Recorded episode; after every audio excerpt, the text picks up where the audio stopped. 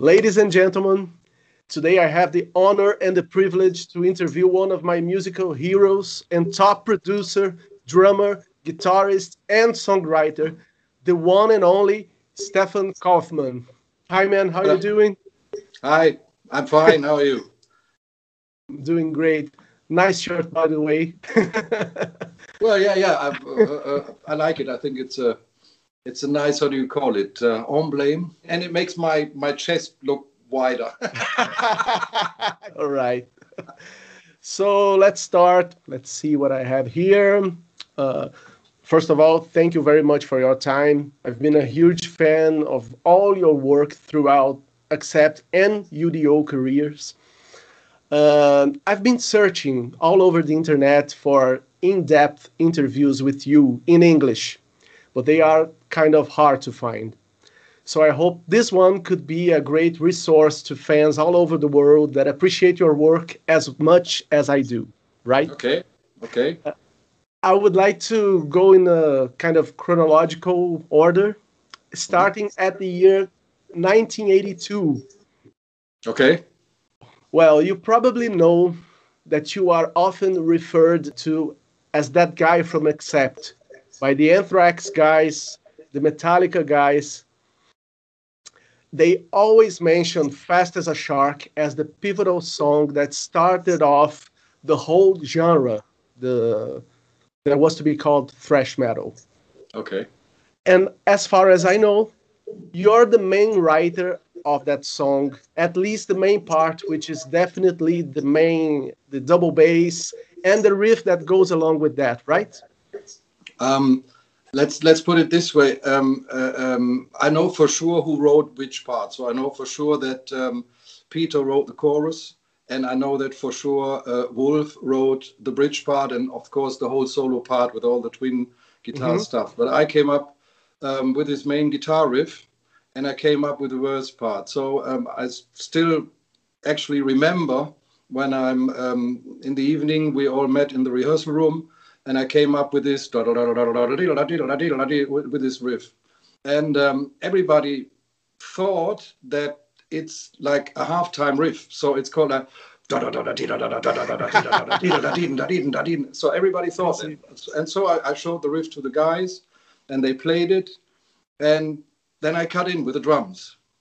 Of course, double. And they, everybody stopped. Everybody stopped. Was like, what in the hell are you doing there? So I'm playing the song. That's that's that's oh that's the God. idea. I, I, go, what?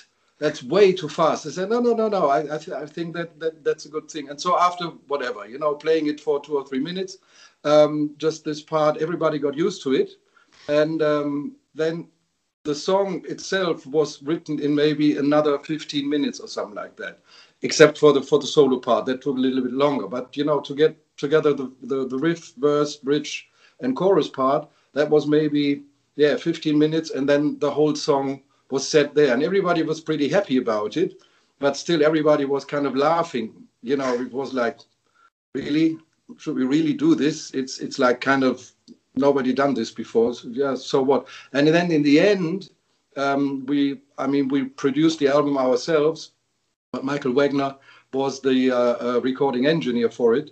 Um, everybody agreed that this should be the first song on the album, you know, and so um, uh, yeah, this this is how it came across. But it was never back back in those days. A lot of people tend to put too much sense into you know, things like that.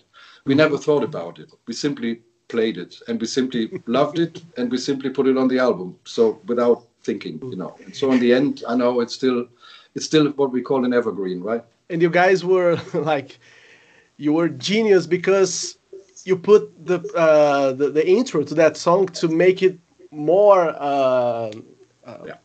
contrast, right? Yeah, yeah. That, that that, that was done on purpose because uh, we we thought okay, this is now really hard stuff what we are playing here, and so we wanted, you know, like uh, um, it, it's kind of like like a generation clash. You know, the parents always listening to folk music or whatever country in Western in America, and over here what we call Schlager. You know, all this boring stuff for us young kids. Um, and uh, so we said, okay, we want this contrast, and somebody ripping off, you know, the arm of the record player and then putting on the proper music. And of course, in the beginning, everybody thought I've heard this from a lot of people who bought the record because we also got this crackling on it, so mm-hmm. it sounded like it's a it's a broken from record. the record. Yeah, you know. and so everybody and everybody, the reaction was everybody said this was like, wow, what is this? I bought the wrong record. What? Uh, and, come, and, and then they, they, they went to the record player and wanted to, to put it. And then they, what the hell am I doing? and then Udo screaming. And there was, oh no, I bought the right record, you know. And so, yeah, it, it, it was quite a big impact back in those days. Very cool, very cool. Thanks for clarifying that to me. Uh, you you've said something very important to this interview. You said that you remember very well who wrote what that's uh, a huge part for me because every time I got a record, I tend to write uh, to read the, the credits to kind of know the musicians involved. Oh, this is this uh, sounds like that guy. Uh, could you give me uh, one or two examples of songs that you initiated on that record, the Restless and Wild record? That I initiated. Um, yeah. What songs are on the record? uh, for instance, Get Ready, Don't Go Stealing My Soul Away, uh, Demon's Night, uh, Flash Rocking Man. You, you know, uh, uh, you know, um, with Accept, it was always that. Um, I, I, for for example, I remember I initiated Princess of the Dawn, but not musical wise. So it was not like that. I, I came up with a riff or something like that but I came up with the idea of um, of like a fairy tale, you know, a long mm-hmm. fairy tale with a lot of lyrics and with a lot of this, you know, uh, uh, uh, uh snow on the mountain and white frost on the moors, and you know, something mythical and, and stuff like that. And um, and I and and my idea was it should be kind of monotone, you know, and simply Udo telling a story, and then uh, uh, you know having this Princess of the Dawn thing somewhere in the middle. So um, the guys also loved or liked the idea. And then, as much as I remember, uh, Wolf came up with this monotone riff, you know, simply like, you know, over and over and over again, no harmonies, no nothing, and then simply one harmony change for the chorus. Mm-hmm. Um, and he came up with that. And so that, I remember that that was a song that developed in the studio. So um, we wrote uh, uh, mainly I wrote the lyric for it, like tons and tons of lyrics. You know, I, I don't know, fucking 20 verses or something like that. and so we uh, so we decided in uh, uh, one of the very uh, that was the first time ever that I simply played a drum beat for 10 minutes or something like that. And then Wolf and Peter played simply the riff on it. Mm-hmm. And then we started recording the vocals um, and then we said, okay, now now we should do the now we should do the chorus. So they they went back in, played this other part, who was saying the chorus. So it really developed in the studio because we didn't know. I mean, uh, uh, how how the whole song would in the end come out. We already mm-hmm. knew, okay, we want all those verses, we want all that, but we have to have some kind of a build up. And so, and then in the end, even I mean, when you listen closely to it, like the tom breaks and stuff like that, they are overdubbed. So there's still oh. the normal the, the, normal beat underneath, yeah. you know, yeah. because we kept this. Uh, I mean, nowadays you would simply do it with a drum machine, you know, do the whole arrangement stuff like that, and then record everything properly. But mm-hmm. back in those days, in uh, I think we recorded it in um, in late late '81. I think we started recording it, um, or '82. I don't remember. Um, some sometimes before the war. uh, um, uh, this is how the song developed. So I um, like not musical wise, uh, uh, uh, it was my idea, but the idea was you know this kind of song to create this kind of song, you know. And but what I wanted to say is that with Accept, it was always that we have been in the rehearsal room like seven days a week back in those days, you know, mm-hmm. like meeting every day and like writing every day and having ideas uh, every day. And so sometimes it was simply like what did you play there? I'll do that again. I, I cut in or whatever, you know, something like uh, somebody was humming something.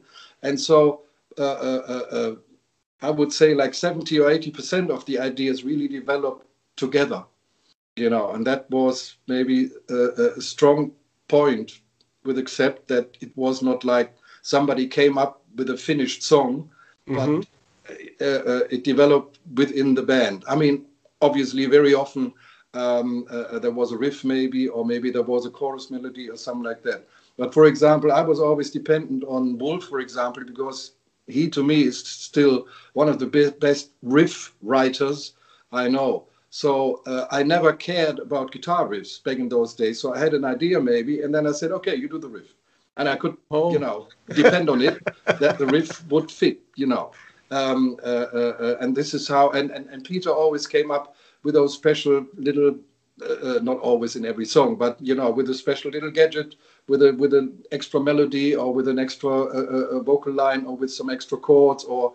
Um, because Peter was one of those musicians who liked it a little bit complicated. Mm-hmm. And um, so, um, still, uh, actually, I meet with him uh, uh, at the end of the week. He's he, he's going to visit me again for two weeks. We're going to do some writing, mm-hmm. and uh, it's always that I have to stop him. It's like, look, I don't understand. I, if I don't understand it, the guys outside don't understand it as well. So keep it simple, please. You know. So, but anyway, it was always, you know, a band procedure um, to you know write the songs. Oh, nice. You know, uh, I know you as a riff making machine in UDO. so I thought back in Accept you you would have like a guitar by your side every time, you know, uh, um, by the drums. I, I no, I, I, didn't have a guitar by my side, but I mean, Wolf had enough guitars standing around there. So whenever I had an idea, I simply grabbed one of his guitars uh, uh and stuff like that. Um, and um, then I, you know, said, look, this is this is what I got in mind, or, or, or something like that, that, you know. And then we did whatever, quickly playing together, or something like that. This is how um, this is how we did it. And uh, then uh, later, let's say in the in the uh, um, since balls or metal heart already i mean there the you know little multi-track recorders came up mm-hmm. where you could, you know, um, do some ideas by yourself. So you had a little drum machine, and you could, you know, come up with an idea like that. Um, when, for example, when we wrote um, "Balls the Wall," we did this in the rehearsal room, but we had a rented or borrowed four-track tape machine. Mm-hmm. So uh, there we could, you know, work a little bit more um, in detail than we could before. And and also when we were writing Metal Heart, um, we did this in uh, uh, Vermont, in uh, the United States. We rented a house there for six weeks or something like that. And after the long first American tour, we stayed there and, and wrote Metal Heart. And there also we had this, I think we had actually an eight track recorder, which was, you know, top of the line back in those days. Mm-hmm. And there we developed all the songs for um, uh, uh, Metal Heart. But again, it was a, a teamwork. You know, we set up all the the stuff basically like now in the living room of this house. You know, we have the Marshalls there and we have the drums there and stuff like that. And then simply, you know, having breakfast in the middle of the equipment and then um, uh, starting to, you know, uh, uh, uh record ideas and, and do things like that. So um, I really have to emphasize this that with Accept, it was always till um, at least till um, the end uh, uh, uh, until you know I I, I left the band in whatever 94 something like that. 94. it was always like a, a, lot of teamwork you know developing songs together. And i think again that was a strong um, a strong part of the band. Cool. Well let's go on to 1983 Balls to the Wall my favorite accept album. Is it yours too? I must say that um, i have um, three three favorites um, because to me that they show the development of the band, and that is Breaker, Restless, and Balls. Okay. Um, uh, because all three albums are recorded more or less live, um, with uh, of course vocals were overdubbed and and and, and solos. Uh, actually, with Breaker, everything was live except for the vocals. Even the solos were played really? in one. Oh yeah, yeah, yeah. Oh yeah. So every if you if you listen to Breaker, really everything also you know the twin solo and Starlight and all that stuff, it was all recorded live. And so I I like those three albums, and I like still like to listen to those three albums in a row because number one, you can see the development of the band. Number two, every uh, album has a very own atmosphere you know and when I, I, only need to listen to whatever five seconds of it and i and I see the studio where we recorded it, how we recorded it, how the setup of, of, of the equipment was, and stuff like that. And um, I mean, of course, Metal Heart and Russian Roulette and all the other albums, they are also pretty good, but they were done in a more sophisticated way. And those three albums were done in, I would say, the accept way, you know, like straightforward. Because the first two albums, I didn't play the first, but the second, Mm-hmm. They were done by a producer, and everything was, you know, very well organized.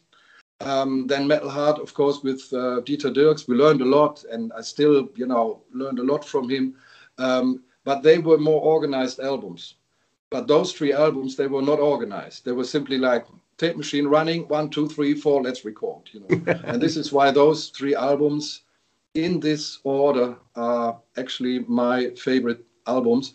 Actually, also when we did this reunion with Objection Overruled, that again, we did a little bit more in the pre-production stuff. So already back in those days, then we had 24 track stuff, you know, to do to do demos and stuff like that. But then the final recording was again was simply like one, two, three, four, you know, and the three of us simply playing the song, overdubbing a second guitar and the solos, and overdubbing mm-hmm. the vocals, you know. And so I would say, okay, those three albums plus Objection Overruled they were um, simply done live, also the way the band played live. And um, this is why I like those albums. Don't get me wrong, I also like the other ones, but mm-hmm. atmosphere wise and power wise, and to represent the band the way it was, those three or four albums to me are my my most favorite ones. Nice. It's so so cool to to have this inside view because we never had this. I never read anything about the, the, those recordings. So thanks a lot. Um, you did a, a, tour, a US tour with Kiss, right? During that time. And how much time did the song Balls to the Wall take to hit big? You remember that? As, was um, it as soon as as the album came out?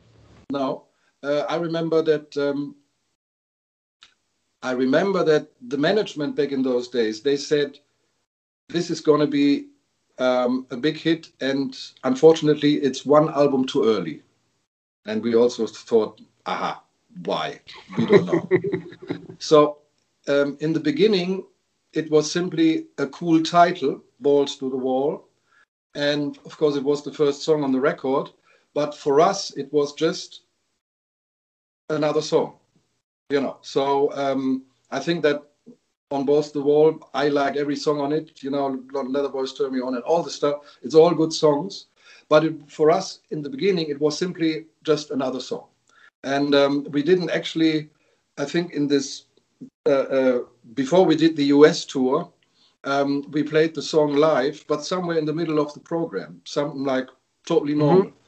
Um, but we already realized that you know people were singing along with the chorus and stuff like that. Already. Like, hmm, okay. So um, as much as I remember when we played in um, in America together with Kiss and a lot of other bands, um, we said, okay, let's try um, to play it as a last song. You know, it's a good sing-along song. It's a good rhythm. Uh, it's a good, you know, bang a long song, so let's play it uh, uh, at the last song. Also, what we never did when we did support or special guest or whatever, we never did encores. So mm-hmm. we said, okay, we got 45 minutes or 60 minutes or whatever. We simply play through, uh, uh, and so we could, you know, have the strongest song or the whatever, you know, we could conduct the whole um, uh, concert the way we intended. I mean, mm-hmm. in the end, we also did this when we played headline shows and stuff like that, we played it as the last encore. so, um, uh, but uh, we found out basically um, in America, or before we went to America, we found out that something was about this song, and um, but when the album came out, or when we when we wrote it, or when we recorded it, and stuff like that, for us it was just another song. So actually, it was the reaction of the public, of the audience, um, that uh, we found out that, of obviously, it's a good song. nice. So so that reaction from the crowd actually led to the making of the, the video led you to the, to the making no no no no because no no because the video was done uh, uh, before the release you know oh. so uh, we we did this video uh, actually it was done in um, um, London, close to London Heathrow close to the airport. I remember this. Um, and uh, it was done sometime in the winter. I, for sure in the winter time. I don't know December or January or something like that. It was ice cold and it was outside. And we were freezing our balls off and believe me. And uh, a storm came up. Ooh. so um, what you see on the video is not like wind machines it's actually storm and so it blew off the Marshalls from the stage and it oh. blew off you know the, the the the lighting rig and all that stuff and it blew off uh, uh, part of my drum kit and stuff like that so it was really like um, it was a mess. It was hilarious. It was, but it was not at much, at, as much as I remember. It was the decision of record company and management to do this song as a as a video, actually to single edit without all the, the, mm-hmm. the middle part. The guitar solo. Like yeah. So it was yeah. So it was not um, it was not our decision to do it, but obviously marketing wise, it was the right decision. Mm-hmm. Cool. All right. Uh, regarding the Metal Heart era, I recall you saying, and you said here, uh, that you learned a lot of studio trickery during the making of that album in particular, like the gang vocals, for instance. Is that correct? Um, no, no. Uh, uh, the gang vocals uh, we we learned with uh, on on the Balls of the Wall album because we had the recording engineer um, was Lou Austin, and Lou Austin, uh, he did, for example, uh, the Sweet, and he was also with. Oh, um, really? Uh, oh yeah, actually, Lou Austin recorded "Fox on the Run." Whoa! The the best sounding single Sweet ever had. Mm-hmm. And uh, uh, he was also uh, with Judas Priest. I think he was second engineer or something like that. Ooh. And so he taught us more or less how to do the gang vocals. You know, so he said number one, you need a lot of tracks. Okay. Number two, um, you need also a lot of tracks that are out of tune, where you sing, you know, totally out of tune. Sing, you know, like when when you imagine a, a football stadium or soccer stadium, when they all sing and it all sounds great, it sounds big, but believe me, not everybody is singing in tune. Mm-hmm. And so he came up uh, with this technique of I remember this because when we back in those days we couldn't fly in the vocals, so we always we had to sing every chorus, we had to sing every bridge part, mm-hmm. you know, God, God mm-hmm. bless you and all that stuff. and he was like very fast. It was like while he was you know changing the recording track, he was rewinding the machine, and all we heard next. next and you know it was really like bam bam bam bam bam mm-hmm. and uh, uh, automatically we you know at, at, the end of the song, you were like exhausted, uh-huh. and it was like "Balls of the Wall" and stuff like that. And this is how we. Uh, um, no, no, he taught us how to do proper gang vocals, proper massive big uh, uh, uh backing vocals, and um, yeah. So that was then in the end done also on the other records. Mm-hmm. On Metal Heart, I have the impression that it's is a little bit too clean uh, you know, again, because it was more organized. And when you do those gang vocals, you shouldn't be organized. I mean, Soccer Station is not organized. You know. Yeah, yeah. That that leads me to to another question. I always hear, especially in UDO, harmony vocals alongside with, with the gang vocals. So so you have uh, at least some of the guys uh, singing the proper three part harmony. Yeah. Uh, and you add up the the the out of tune the well, singers. Basic, uh, basically basically it's uh, it's uh, actually normally a four point harmony, so it's always the octave with it. So um, it's normally it's a, a, a, gang vocal sung four point harmony plus an out of tune uh, uh, uh, or crowd. out of tune tracks uh, crowd. Yes, exactly. So um, that gives it because the um, because the, the the four point harmony. I mean, when you sing distorted and stuff like that, you don't, it doesn't sound like you know a nice choir. It's still mm-hmm. massive, but it gives it um, a little bit more width and a little bit more depth and a little bit more um, range. Mm-hmm. You know? So um, so basically, ninety percent of the of the gang vocals, also on Objection Overruled or uh, uh, all the UDO albums and stuff like that, they are three or four point harmonies actually, plus out of tune stuff, and then mixed together. Um, well, the way it's it, it's mixed. There's also another trick that Lou Austin taught, taught us. He said, if you want to have those gang vocals sound big, make them a little bit too quiet. Because then you have the impression that they are over there, they are way back there. You know, it's it's oh, they are, you know, and and and it's true if you if you if you turn them up, uh, if the level is too high, it's it's it's too definite. It's too uh-huh. too you know yeah, yeah too too much in your face like like too too much in your face. It, it's and not so natural. It's, you know, so so he said when when you mix the stuff and you are happy with a with a mix, just turn them down two dBs or something like that without thinking about it. You know, and that was another trick, and that's a trick that I still use today. nice. Is it hard panning I mean, left and right. You you, yeah. you play it's, with all it's that. Always, it's it's always hard panning. It's always normally what we do is. Um, or what I do when I record those kind of uh, uh, vocals, uh, uh, I, I, do uh, uh, four tracks of every singer per harmony. So, oh, for example, I don't know when when you listen to the We Are One album together with the with mm-hmm. the orchestra, mm-hmm. we had 144 backing vocal tracks. So because uh, we got you know um, we got myself, we got Sven, we got Peter, we got Manuela. Um, I don't know, we got Inca uh, uh, and we got Menana and, and, and, and stuff like that. And everybody did 16 tracks. Oh my God.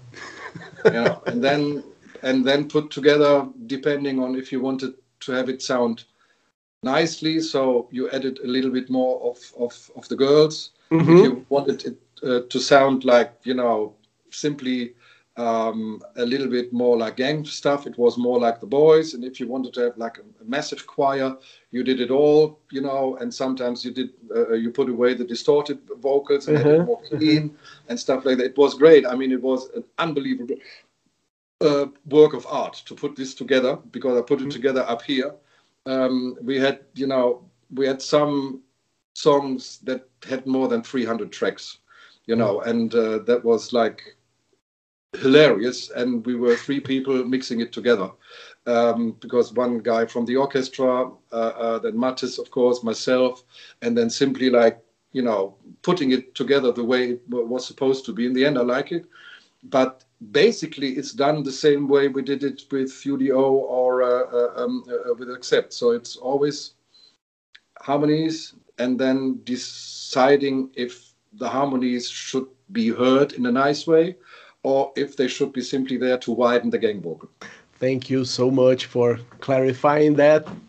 I'm a big fan of, of your style, of your production style, and I've copied a lot of things. I, I'm a producer myself Okay. I, I also play guitar, sing, and mm-hmm. the works. okay. Okay. Uh, let me check. Uh, 1986. It seems to me that although the band broke up with Udo, you all remained friends. You all remained in good terms, right? Because uh, those songs on, on his first solo record, the Animal Animal House, they were written by Accept, at least it's credited to. Accept. But there's a story that you guys uh, wrote those songs for Accept, not for his solo album. Could you elaborate on that, please? Um, we um, it was that when it, it, it was not like a long term planning to uh, separate with Udo. I also must emphasize that I was not happy with this decision, but it was a decision of basically uh, the production company, the management, and part of the band. Um, anyway, so that was the way it was. Um, that was after the 86 tour. So we, um, uh, Peter, Wolf, and I, we again uh, went to Vermont for seven or eight months or something like that and writing songs without having a singer. So Peter did all the the uh, um, uh, uh the demo, Guy.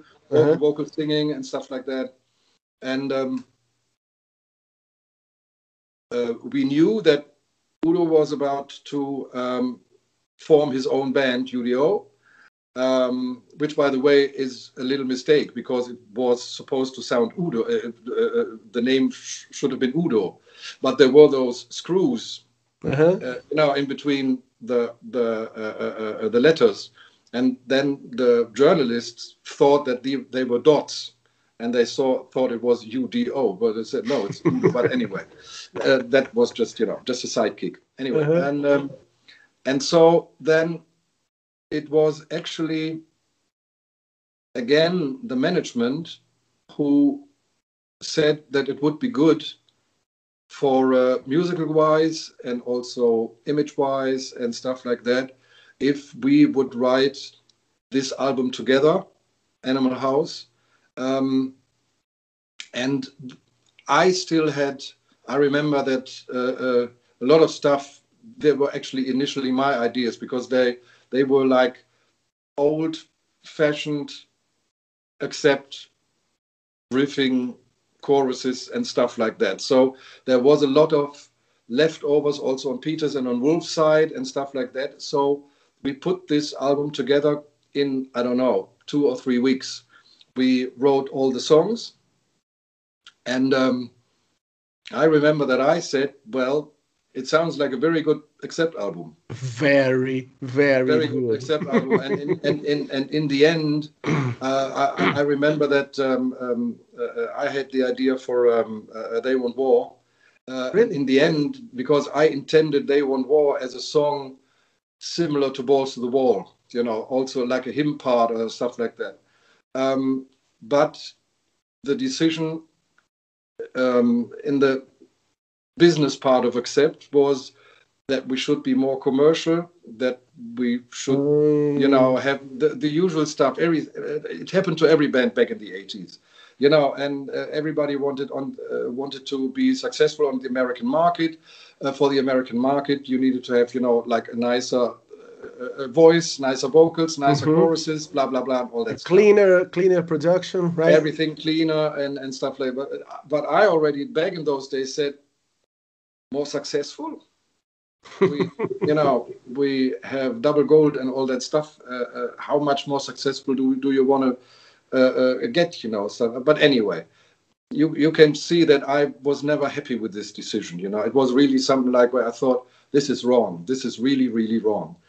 Anyway, um, the only solution that would have been there, I could have left the band, which obviously I didn't want to, and so I had to live with these decisions and um, so yeah this is how how animal house was uh, uh, uh, written and then we also kind of supervised um, the recording because uh, uh, uh, back in those days we didn't have internet or stuff like that so they also FedExed some cassettes or something like that mm-hmm. over to. America from the stuff they okay. recorded in, in, in Germany so it was and done so, remotely you, you, I mean you were in Gem- Germany and he no no no no we, we no you uh, were uh, in America.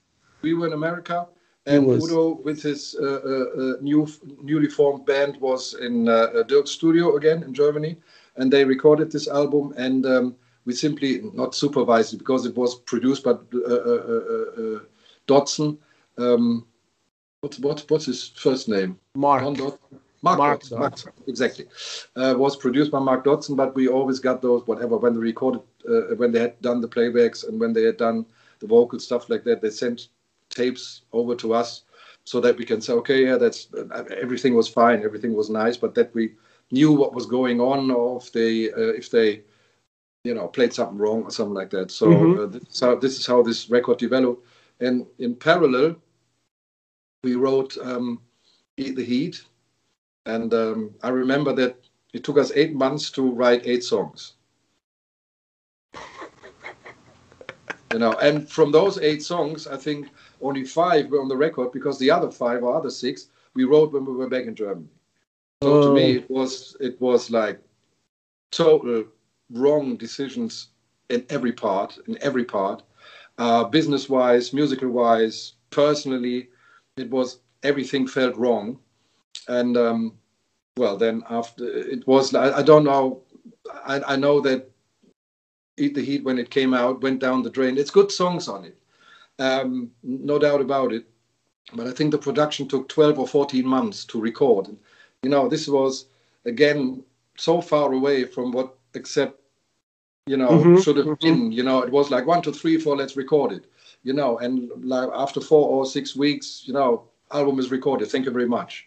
Um, and that was so everything was so different, songwriting wise. Uh, then you know with another singer.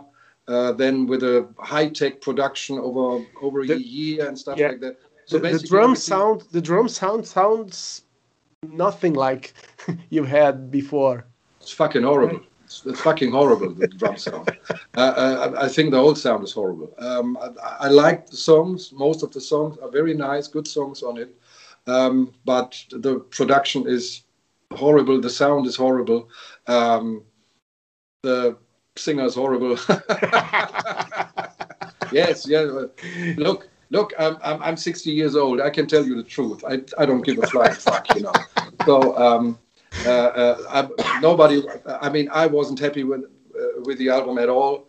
Um, then came the tour. Then came all you know the bad parts and stuff like that.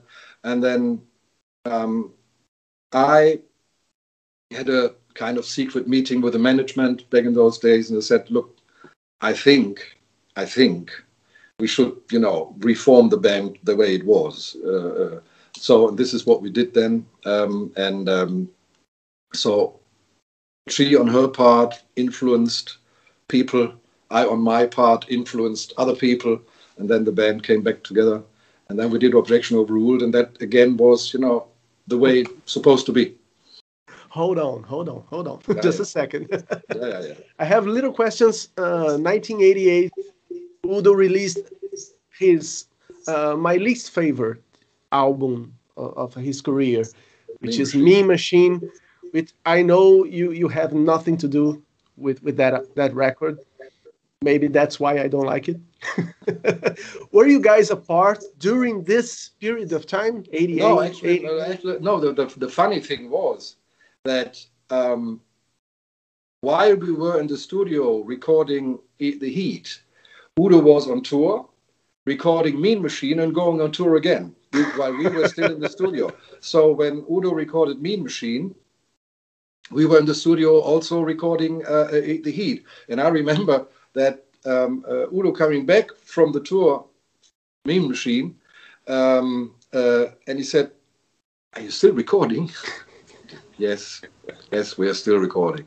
You know, so uh, uh, yeah, it's true. The, the the song, the song, I, I like. Uh, I like the the uh, is it the first song? Uh, um, uh, Break the rules. I love the song. I think The that's a great. yeah, yeah. That, that's a great song. I, I like- also like uh, the ballad. You know, like "Sweet Little Child" is a very nice. Yeah, ballad. yeah. How about Um, uh, Catch My Fall? Do, do you remember that one? Yeah, yeah. Okay, but I love that. that, that, that was a funny joke, you know.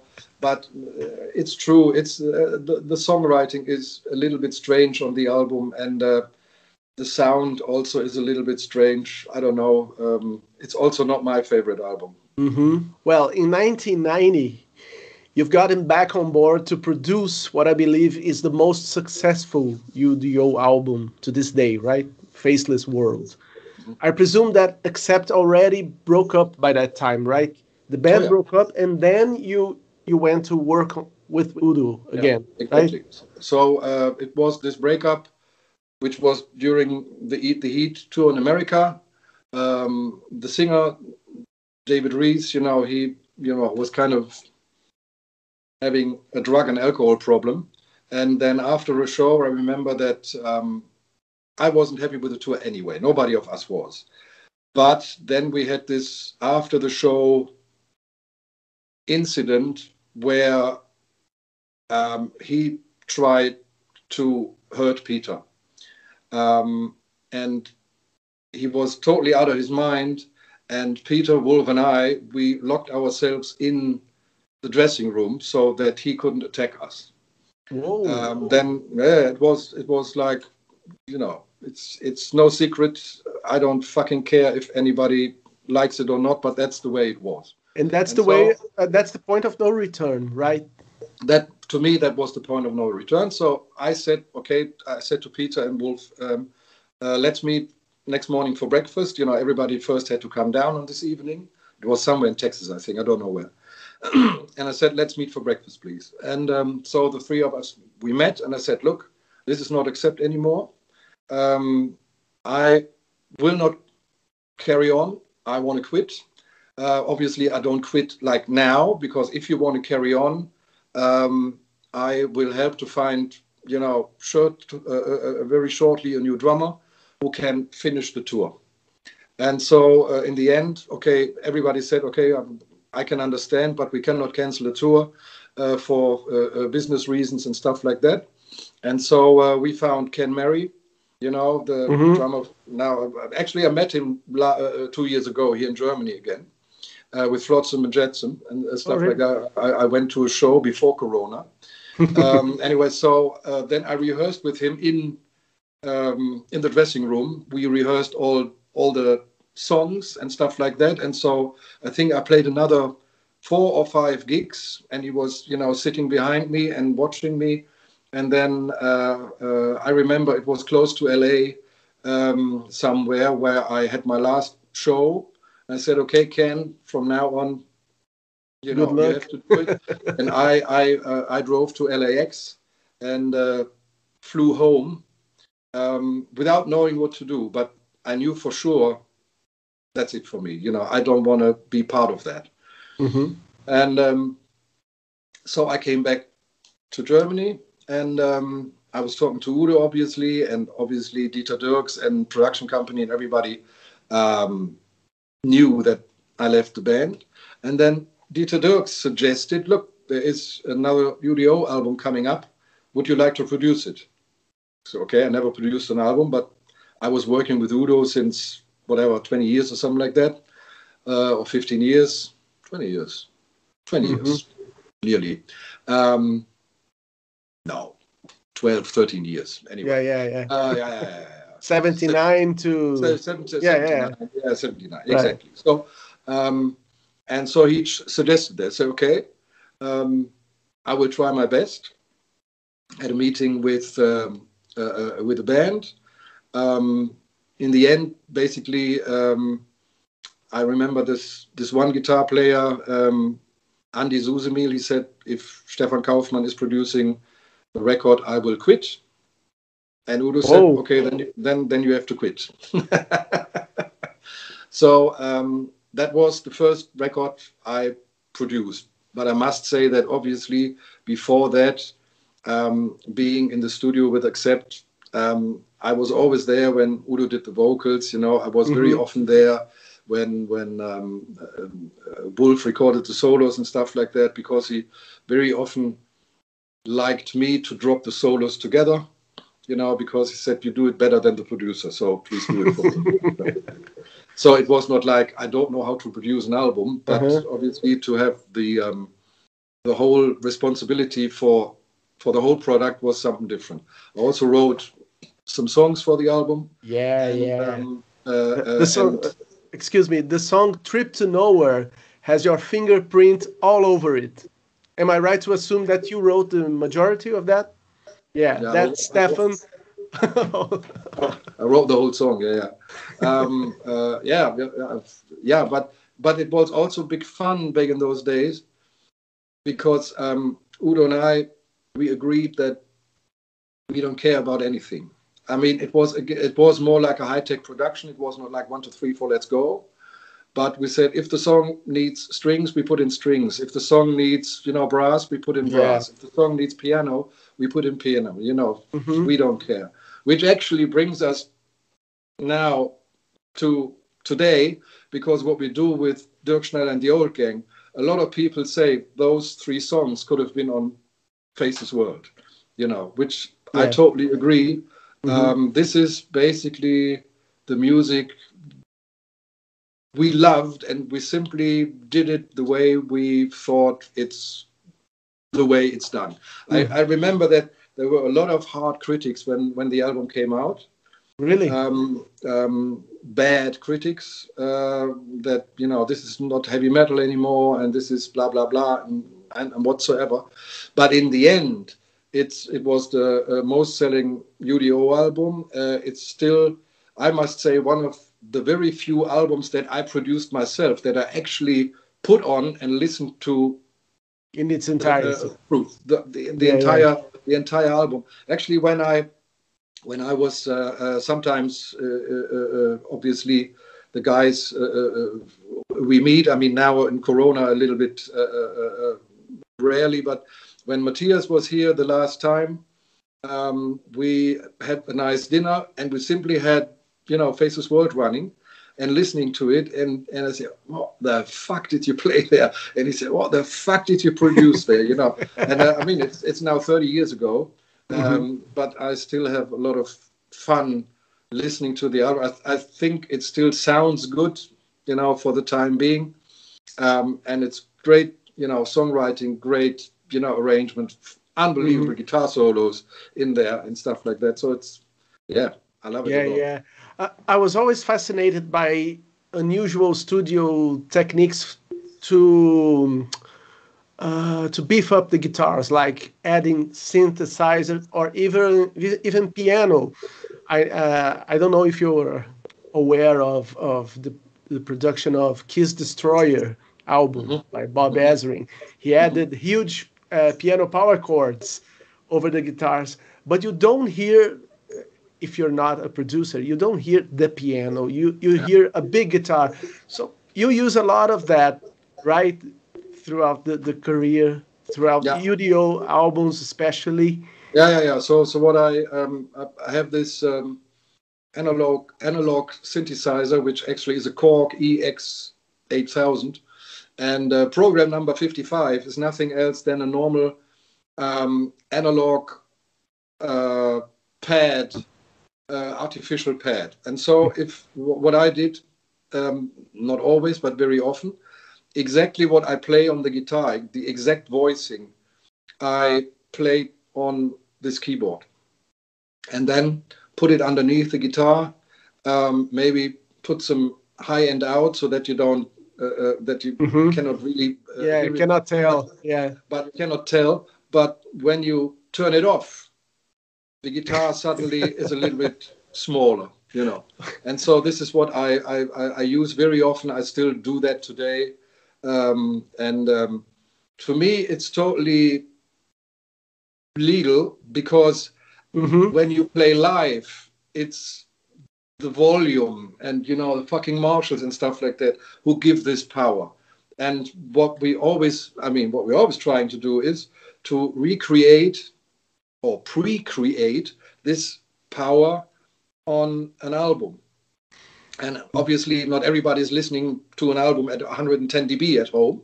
Yeah. So to, to, to, to create this kind of to create this kind of feeling, um, we always try to you know push it up a little bit without making it too technical. You know, I still I still don't like the idea of having four or six or eight rhythm guitars. I still like the idea of one guitar there, one guitar there. Fine. And uh, uh, it's the same with the support stuff. So the whatever support synths or whatever, they are also always underneath this guitar there or there, and it's quiet. But if you turn it off, you can tell. If you turn it on, it's like, yeah. So that's all, you know. Yeah, uh, you have to excuse my my laughing because I'm I'm very happy that I uh, I'm confirming what I already uh, figure out yeah. on your productions, and. I copied that every single time I put uh, synthesizers way way uh, lower in the mix to give it uh, width. You know. I mean, the the, the point is, nice. a lot of people try to uh, reach the same goal with you know recording uh, six or eight rhythm guitars. Yeah. But the problem then is that that you lose the identity of the guitar. Then it simply like it's no longer like gag. You know, you don't you don't hear the the, uh, uh, uh the, the attack, the, yeah, the power mutes and stuff like that. So uh, I don't like that at all. I always, when whenever I work, I have one rhythm guitar there, one rhythm guitar there. Thank you. Also on the other productions I'm doing, I'm always recording uh, two single rhythm guitars, and that's it. I mean, okay, sometimes you need some some overdubs to, to do some extra chords and stuff like that. But the basic guitar is always one on each side, and then I support it with whatever little trick uh, is necessary. But that's it. And I don't like the idea of you know those. A lot of modern bands are doing this, and you cannot tell that it's a guitar. It's like doing like. Uh, mm-hmm. Now, when the, the the last ACDC album came out, the newest one. I was mm-hmm. listening to it in my studio and was like, fucking hell, this is a guitar. You know, it's like gang. You know, it was like right in my face. It felt like, you know, the Marshall what was hooked up to my monitors there. It was really like there. And that you only get when you record one guitar on each side, massive stereo, really like 100% left, 100% right. And if you record it with the proper stuff. Yeah, all right. I'm gonna go through the records, so uh, I have questions about that, but I'll leave it to a little bit later. Uh, in 1991, you produced their next album, the, the heavy, heavy Time Bomb. My favorite song there is "Kick in the Face," which I think it's yours too. You have a hand on, on that song. No, actually, uh, I think uh, "Kicking," uh, yeah, yeah, "Kicking in the Face" was was was written by Matthias um, uh, uh, for sure. I didn't write too much things on on on, on this record um, um, because I don't know. I thought that the, the demos that the band did, um, you know, like Metal Eater and Time Bomb and stuff like that, they were already great songs, and there was still this aftermath of the critics of Faceless World that people oh. were saying that it was not hard enough. And so uh, the band, including myself, we decided, okay, then they get it harder, you know. And so we did it harder, you know. Uh, but still, you know, very melodic. Again, great solos. Uh, I think yeah. good songwriting, but of course, a less mellow songwriting. Uh, it was a more aggressive kind of songwriting, you know. I mean, this is a power squad and and all that stuff. Oh. That was like really heavy metal stuff. But I didn't write for sure kick on the face is done by matthias was he the sole guitarist on all those albums yeah, yeah it sounds like it's yeah. one guy playing everything there, were, there, right. there, there, there, was one or two little spots where he was not able to play the rhythm guitar i played it then but oh. cool 99% 99% of the guitars he played yes nice so going forward on our timeline here. We have the live album, the live accept album in 1990, 1991, right? And you mixed it or you produced it? I, I, I didn't get that part. The thing was that um, um, that was when Accept was already split up. And um, we had this Kaizoku-Ban thing mm-hmm, the uh, and uh, uh, the EP. And I remembered that um, there were two concerts that were recorded, plus a third concert was recorded in Hammersmith Odeon in London. And um, uh, Dieter Dierks asked me if we have enough material for a live double album. I said, "Yeah, I think so. Let let me have a listen to it." And it was like pretty bad recording quality. The band played well, so there is nothing repaired on this album or something like that. Mm-hmm. But it was like really bad drum recording. Um, you couldn't tell if this track was a hi hat or a or a, a, a mm-hmm. or something like that. so, so um, we first had to, you know, separate uh, all that. St- so it was more like a, more like technical producing, you know. So because I obviously knew exactly what the band had played, we mm-hmm. first had to do like a, I don't know, two or three weeks simply separating tracks and have it like cleaned up in yeah. a way so that mm-hmm. you could do a, a, proper mix. And um, it's it's burning and another song. I think it's it's burning and, and, and neon nights. I think they are actually not recorded in um, in Japan.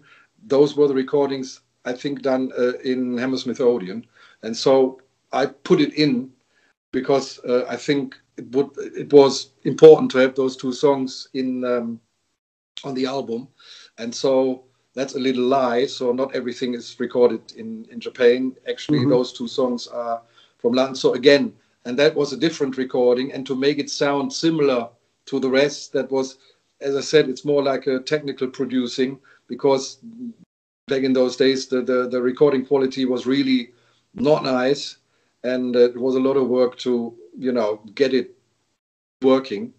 Uh, but in the end, I think it's a great, how do you call it, time document Mm-hmm. Um, you know the way we played. It's it's not. And then again, uh, they came up. Yeah, but, but you do have videos, don't you? Don't you have don't you have videos? Yeah, I have with my own camera. I recorded four.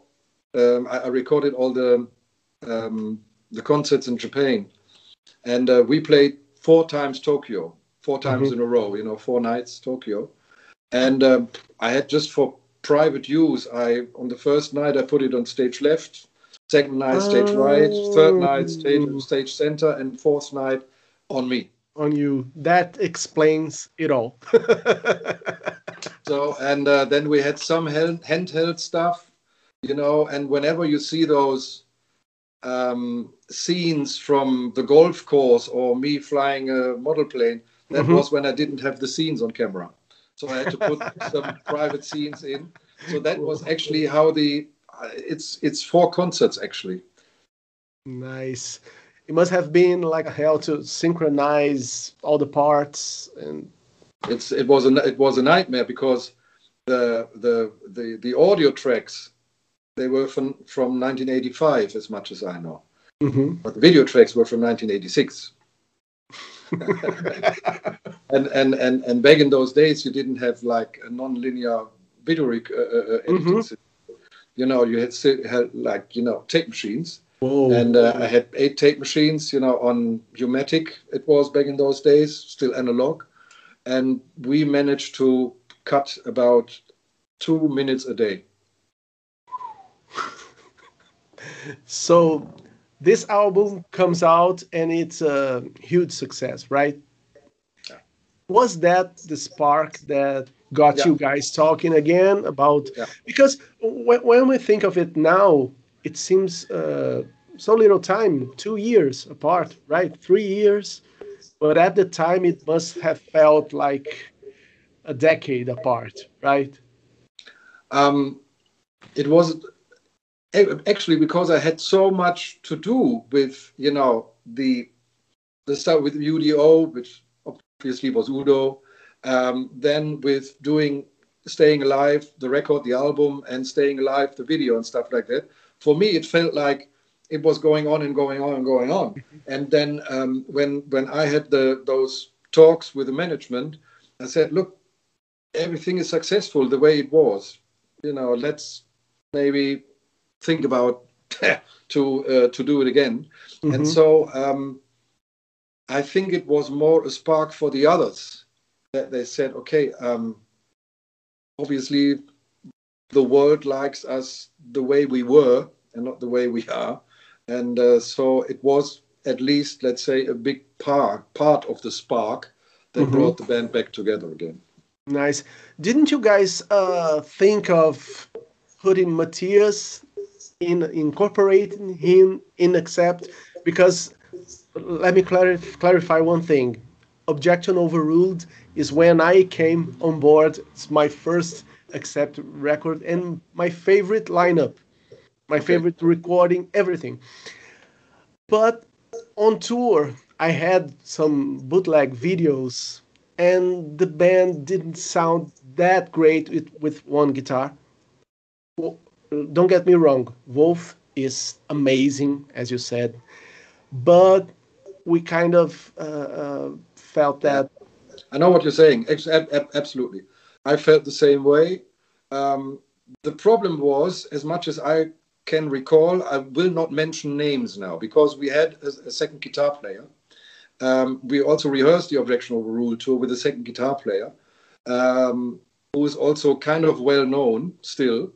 And then I think like a week before the tour, he quit. So um, that Objection Overruled tour was not done on purpose with one guitar player. It was simply, you know, misfortune. That mm-hmm. that's what it was. And um, the the bad point about that is that after this tour, um, more or less Wolf decided that that was very nice with only one guitar player mm. because it was so so so so so clean uh, uh, uh, on stage. You know, you didn't have uh, you know yeah. Like, and all that stuff. So it was like. I know where you're going. I, I mean, I mean, yeah. I mean, musical-wise, for us, also, also for me as a drummer, it is true. You know, it was like really um, guitar there, bass there, drums here. It was really mm-hmm. like we could also me as a drummer and Peter as a bass player, we had more space to as a musician. I we had more space, you know, to do to breathe. to breathe, yeah, to breathe and and to to to to act on your instrument. This is true, um, and so I must say that we enjoyed it in the beginning. This is also why we did, for example, um, Death Row, yeah. with this lineup, with you know, with the guitar on the right side and bass on the left side and stuff like that. um, I mean, it's like like the first Van Halen. That was the same, you know. So. Yeah, but I must yeah. admit that I was shocked when I got that record. Then I, where's the uh, yeah. where's the other guitar? What's going on? And I know, and I, I know oh, it was man. anyway. It was um, it it was a mistake, but back in those days, it felt correct. So um, I don't, you know, if you don't do mistakes, you don't know how to do it right. So yeah. we did this mistake. I think it was a it, it was yeah it was a mistake. But we as musicians we had fun. So on the other yeah. hand it was like for the outside it was a mistake. For, for for for us it was fun. In the end we understood that was not right you know. So um, uh, uh, and then i mean when when accept re- reunited whatever 10 years ago or something like that mm-hmm. obviously it was always done with two guitar players and stuff. Mm-hmm, mm-hmm. i know but, absolutely I, I agree. Yeah but i might say that that album, Death Row, it aged well. The songs are very good, the riffs, the guitar riffs. And I would like to ask you if on those two albums, Objection Overruled and um, Death Row, was there uh, songs written by you and, and Udo? And I'm asking that because on the next record, I know uh, the band stopped crediting uh, everything to, to, to everybody. So there are two songs there that are credited for you and Udo. So what was going on on those records? No, it, it was uh, uh, on those records. It was still the same like in the old days. So mm-hmm. everybody came up with everything. Um, I remember that, for example, the Spark for um, Protectors of Terror, I did. Yes. Uh, um, uh, uh, uh, the Spark for Objection Overruled. Wolf did. I know this for sure. Uh, as much as I know the spark for All or Nothing, Peter did. You know, but that's only the sparks. You know, it's uh-huh, like uh-huh. Um, yeah. again, like uh, that's a good example. Of Protectors of Terror. I came up, you know, with the title and a protector and all that stuff, and I said, okay, Wolf, do the do the riff. And when you when you do the riff, you play the riff half as fast, and that's going to be the verse. I didn't know what the riff was then, you know. So you do the riff and then in the end, uh, there again, it was like the band thought it was halftime. But no, no, no. You, always think slow. You always have to think fast.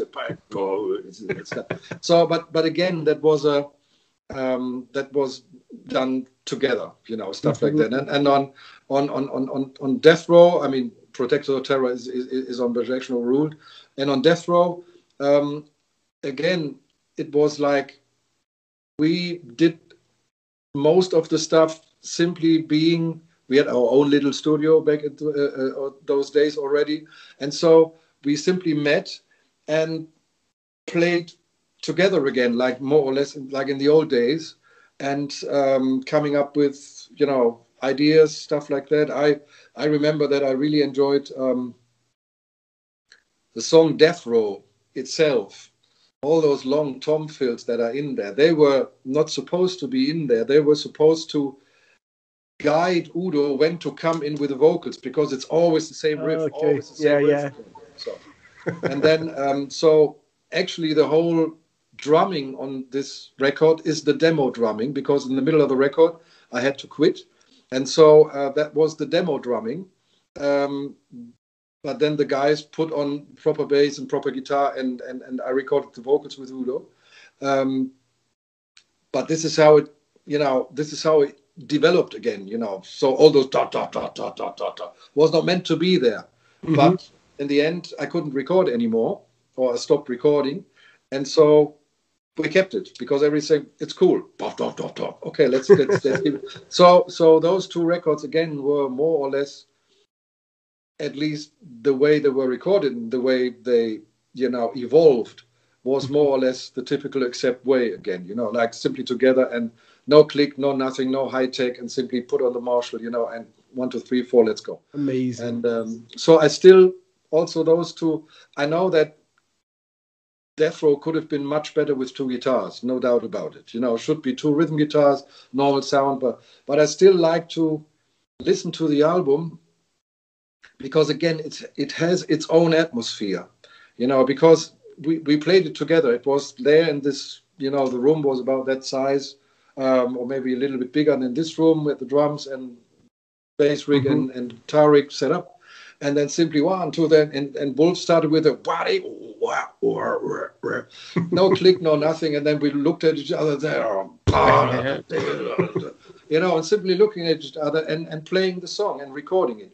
And mm-hmm. this is, to me, the way at least proper rock music should be recorded, you know, and not, you know, like all the, I call it you know lap- laptop office works what they do nowadays.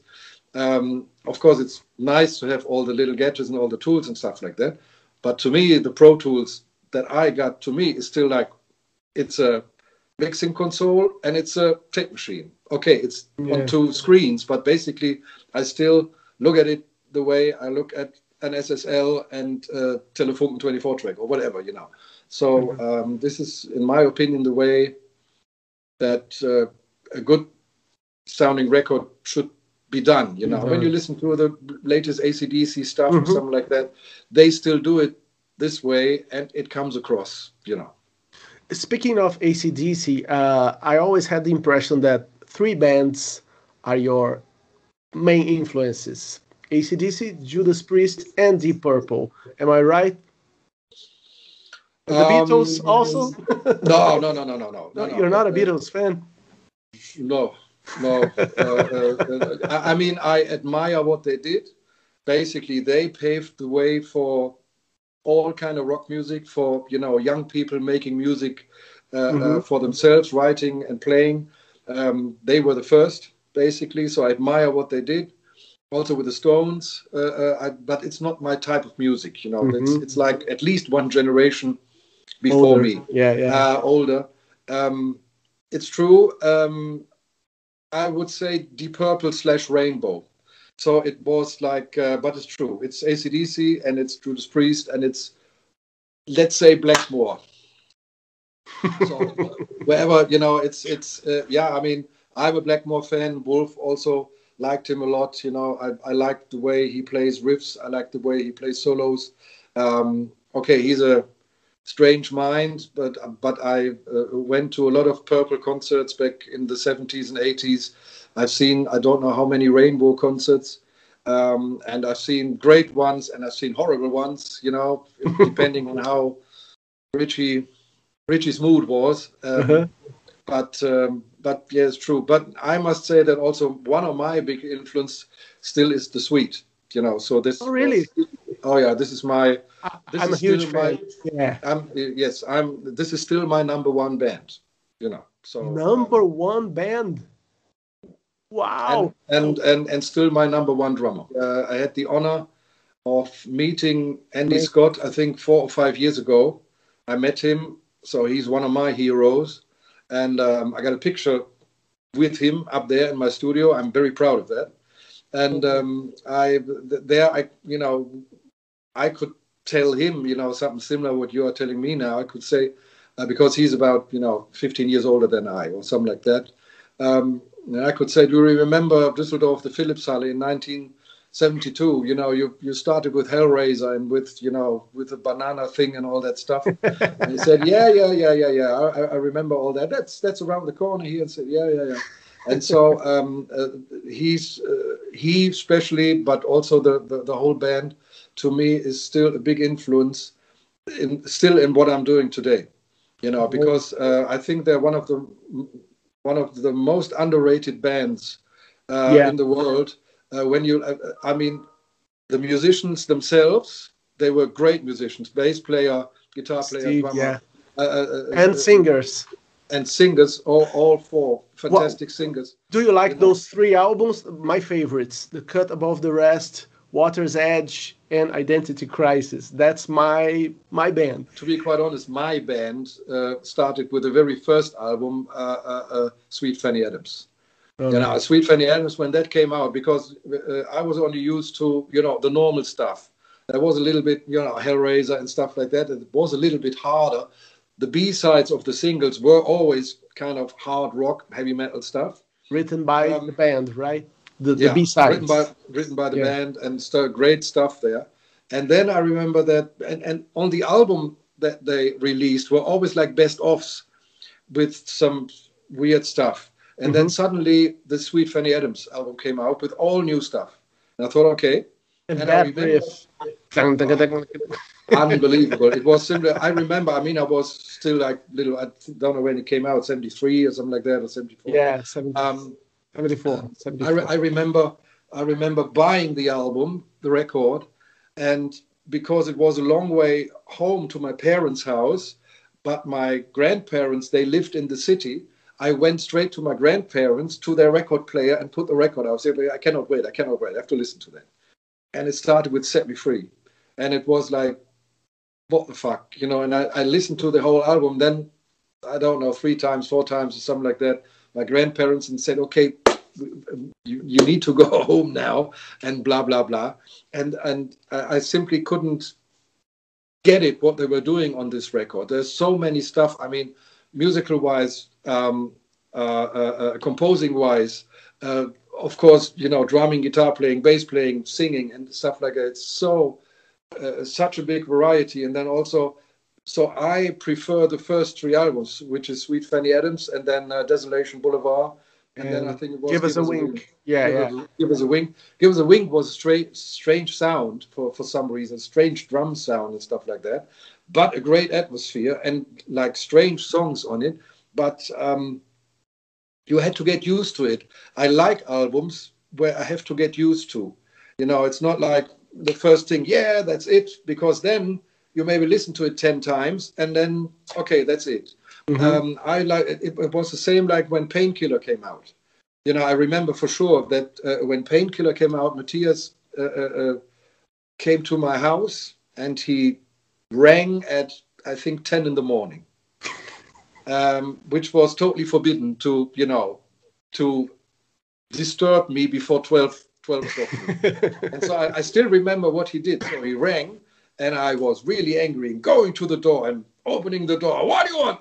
And he all he had this CD. Said, I said, okay, come in. and then we listened to Painkiller, um, the whole, you know, more or less the whole day and analyzing it, you know, and blah blah blah. And that was like very similar to my experience when um, uh, uh, Sweet Fanny Adams came out.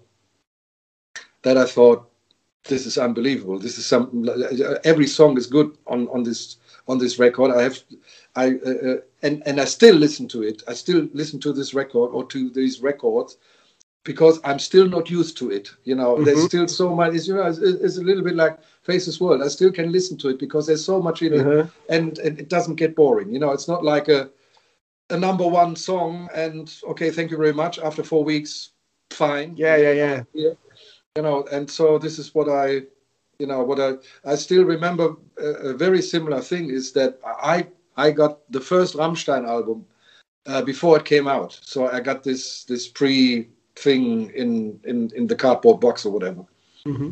And uh, but that was the same. It was like, what is this? What that is new music? You know, it was. And I was in in the studio producing a, another band, and I said, okay, everybody out, and uh, I put on this record and I listened to it the whole night. You know, like over and over and over again, and I still can listen to it mm-hmm. because there's so much in it and so yeah. much um, going on. I mean, I don't mean I don't mean overproduce, but it's like so much atmosphere and so much um, personality and everything. So you know, it's not a lot of albums where I can say I can do that, but those albums, you know, like Sweet Fanny Adams, Painkiller, is it Herzeleid, first Rammstein, right? You know, and stuff. I still can listen to it and I don't get bored. Nice. It shows on your music those influences. Oh yeah, those three. Yeah. Uh, what about Slade? No love for Slade. Oh yes. Oh yeah. Oh, oh, I mean, back in the back in the seventies, back in the seventies, I was a, a, total glam rock fan. So I had it all. I had all T-Rex and Slade and Sweet and Suzi Quatro and Smokey. Uh, Gary Glitter, uh, uh, all that stuff, uh, mm-hmm. tre- Tremeloes, and actually Geordie, I was listening to, mm-hmm, you know, mm-hmm. Sing of right. ACDC, yeah, yeah, uh, uh, Black Cat Woman and all that stuff. I was listening to that. Um, yeah, I was absolute top of the pops. London, uh, we could get it here, so there was always all those uh, uh, uh, glam rock bands. That's what I grew up with. But then I remember, and this is something you cannot imagine nowadays. It was like on a Sunday morning, um, Radio Luxembourg, which is which was the biggest a radio station nationwide or Europe, European-wide radio station in Europe back in those days. On the Sunday morning, they played the whole Deep Purple live album, uh, Made in Japan, in the radio. The whole all thing. Four, the whole thing, all four sides. You know, and I was listening to that actually in this room because that was the uh, the living room of my of my parents, and mm-hmm. the radio was standing there in the corner, and I was listening to that and on Monday morning, in uh, the first school break, I went to the record shop because that was not far away from my school. I said, "Made in Japan.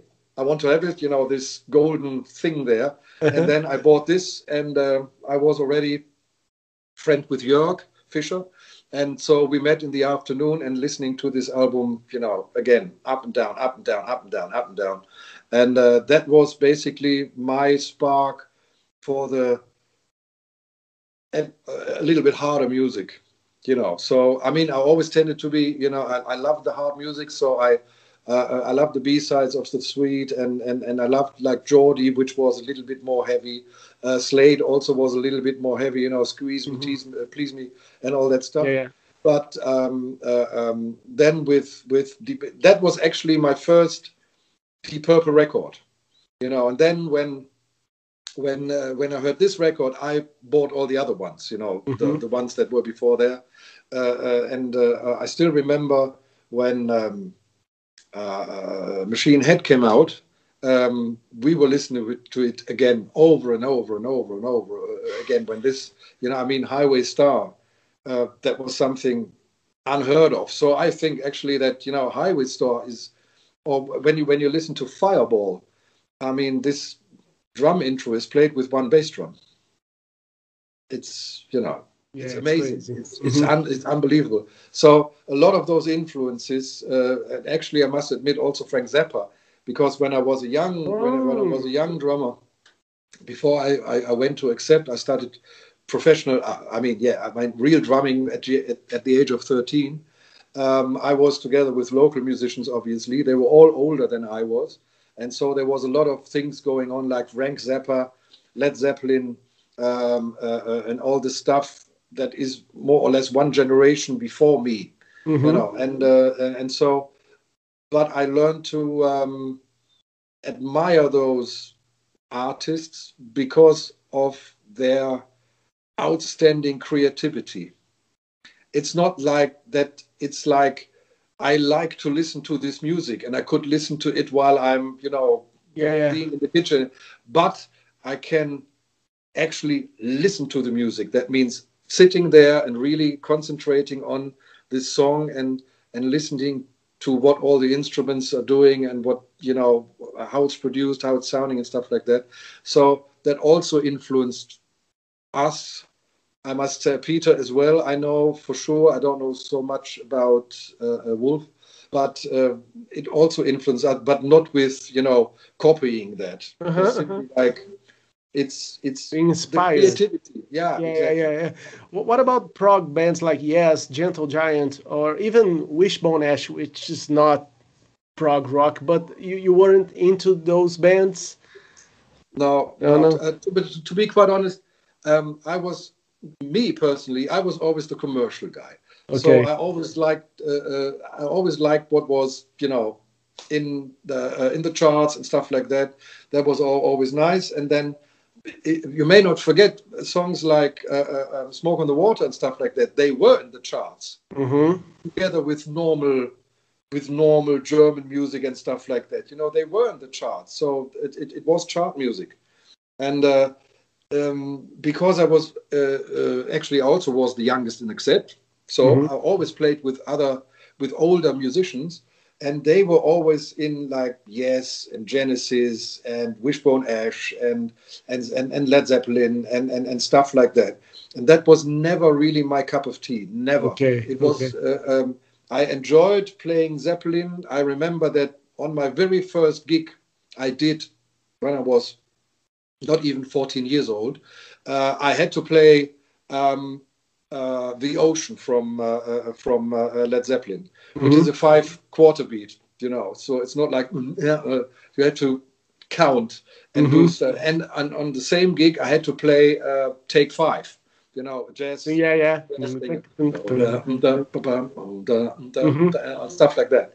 So I'm also a little bit influenced with this complex um, kind of prog rock music, but it's not that I like to listen to it.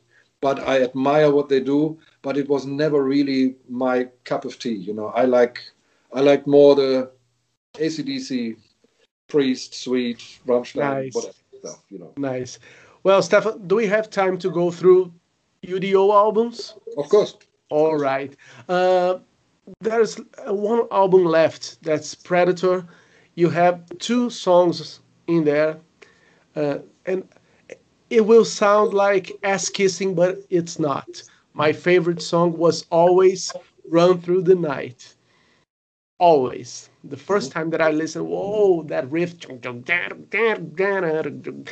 Uh, was that song a leftover from previous albums, or you record you wrote it for no. that project? Okay. Yeah. I was uh, I was already um, uh, uh, uh, because Udo and I at that time we were living close together. We were only like two miles apart or something like that. Mm-hmm. And um, and and he asked me if we should could do some songs for the Predator album, and so I said, yeah, of course we can do that. So um, I think I, we came up with four songs, and then the two ended up on the album, and um, yeah, this is how it was done. So I already had uh, at my studio there, so I could quickly record the demo together with Udo. And uh, then Udo took the songs and flew over to America and said, "Here, I want to do those uh, uh, four songs. I think it was four, yeah." Mm-hmm. And then the, those two songs were left over. Yeah, it's true. I mean, I love the song Predator. I, I love the title really? track. I yeah, I, I don't like the middle part, you know, with this horrible solo stuff. But I like the I, the basic idea of it. I like the the riff. I love that. Actually, we, we played it a couple of times live with UDO because I love the song so much that I said I really would like to, to, to play this song. Um, the audience never really liked it. So, uh, but I always loved this song. But it's true, there is a lot of crappy songwriting on this. Yeah, as long as you di- didn't choose a primitive to play. no, it's horrible. No, no, no. That, that's, that's true. Yeah, yeah. yeah. Horrible. So in 1997, the Solid album was like a return to to form, right? And what a relief! A, what a relief! yeah, okay. We, uh, let's say that was the first try.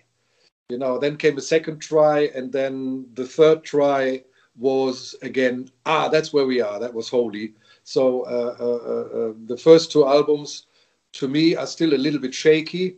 You know, really? Like, yeah, I mean, it's good songs on it, and it's a man um, uh, uh, yeah, no, but, but, I mean, what I'm what I'm saying is, uh, we were still a little bit um, looking for a for a style, looking for a way. It was like uh, because that was not like with accept that there was simply a band. We could one, two, three, four. Let's mm-hmm. do it together. So most of the work Udo and I had to do. Um, and so you know we had to come up with demos and stuff like that and then the others had to play it or, or, or to to adapt it and stuff like that. And so that was um, still finding our ways to to be quite honest, you know. And then I had the feeling that solid was a little bit too solid. It was a little bit too too underproduced a little bit. Then uh, then we did the no limits thing, which in my opinion nowadays is overproduced, you know, way too many overdubs and stuff like that.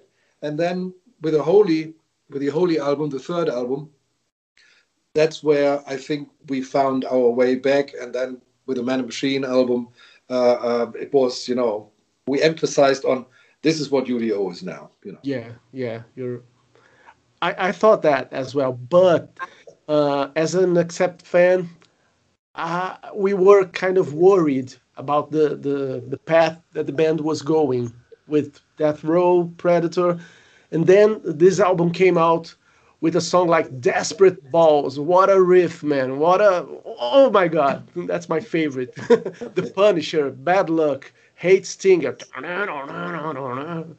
Uh, it's a five star record in my book. yeah, yeah, yeah, yeah. No, no, yeah, no, no, no. Don't get me wrong. I also like the songs. I'm saying, I'm talking about production and sound and arrangements and stuff like that. That's what I'm talking about. You know, I mean, the songwriting is always, you know, more or less that's the way I write or that's the way we write. You know, that's. Mm-hmm. Yeah.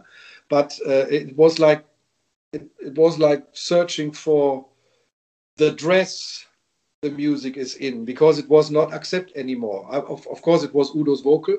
Um, but uh, uh, we didn't have basically Peter and Wolf was missing, mm-hmm. so it was only let's say half accept or something like that. Yeah, uh, and so we had to find we had to find our way how to do that, and obviously there are there was only me left singing backing vocals and stuff like that, you know, gang vocals and stuff. So I tried to you know do them a little bit different, but still recognizable for the old fans and stuff like that. So in the beginning there was a lot of maybe too much thinking of what to do because obviously we didn't want to um, you know um, give the fans a bad impression. We wanted you know to make music for the fans.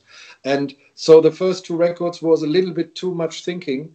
Mm-hmm. and then on the holy album i mean what you can tell with the lyric i'm holy i'm so fucking holy that was again simply like yeah you know let's let's just play and and and, and do it. Uh, um, and that was that's when i thought okay we arrived at a point where we have a consolidated um, style for udo mm-hmm. nice on, on those two records i hear a lot of modulation effects on the guitars right on solid and no limits a lot of chorus and I thought it sounded huge. And for a lot, a lot of time, I used it on my productions. Like one guitar, I, I don't put anything. The other one, I chorus and and flanging. Actually, actually, um, that was actually those two albums were the first ones uh, uh, that were recorded partly digital with the hard disk recording system. Oh. So um, obviously there were some um, tools I didn't have before, and um, I simply checked them out. So it was not a normal chorus on the on, on the guitars, but it was like um, had because I still had a 24 track two inch tape machine, and uh, I recorded it on on the tape machine, everything, put it into the computer, and edited it, and blah blah blah. And then I found out that and it was synchronized obviously. So the computer system was synchronized to the tape machine. And so i by by accident i hit play on the tape machine and the guitar track on the tape machine and the guitar track in the hard, hard disk recording system played at the same time which obviously gives you a phasing because mm-hmm. it's not you know. And, uh, and so i thought that's nice. Let's record this you know. And so a lot of like like hate stinger is played in a normal tune, and then it's oh. um, and it's uh, it's pitched down in the computer, which nowadays would sound totally normal, but back in those days it sounded you know, weird. The process. Good.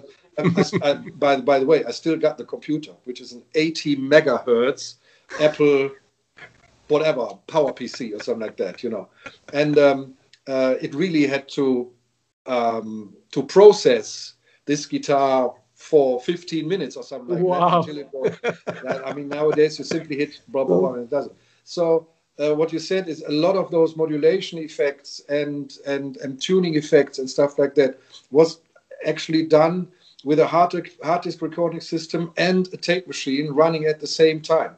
You know, it was not like you know taking a chorus or uh, taking a flanger or taking whatever it was done like, wow, that sounds cool. Let's do that. Record it on on another track and stuff like that. You know, this is how it all evolved. I still love doing that. You know, because I I still love um, fiddling around with you know Marshalls and stuff like that, and and put a microphone here and put a microphone there and stuff like. It's I, I still love to do things like that. But there is this. Um, to me, very stupid saying, "Are oh, we going to fix it in the mix?" No, wrong. You don't fix anything in the mix. You know, you either have a good signal right from the start, and then you put up the faders, and then you have a nice song, and then you have a nice sound, um, or forget it. You know, so I rather, while I'm recording, I decide that's what I want to have, and this is whatever the bass sound, this is the guitar sound, this is the drum sound, we uh, what whatsoever, and I decided while I'm recording. So when I have to mix, in the end, as, uh, ninety percent of the mix already there because all I'm doing is I put the faders up, mm-hmm. balancing. Yeah, yeah. I, I, I, do some automations, do some little gadgets like echoes or whatever, blah blah blah, and that's it. You know, nice. old-fashioned way. yeah, yeah, nice. I have a question about one song in particular that is "Tough Luck." That song appeared uh, in 1998, 1999 mm-hmm. in the demo format. Mm-hmm. and I remember that I liked that song so much that it had like a, a fade out, like in the middle of it. It wasn't a complete song. And at the time, I managed to like edit and double the length so I could hear like a, a normal song because uh, that's one of my favorite riffs of yours. I think okay. it's your. Yeah, yeah, yeah, so my question is, why did it take so long for, for that song to appear on the the Thunderball album? Uh, um,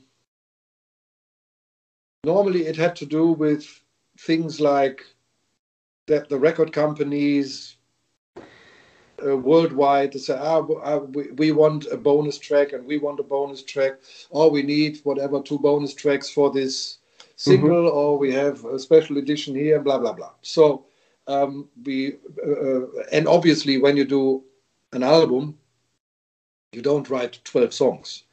Uh, so you have like I don't know 30 or 40 songs there.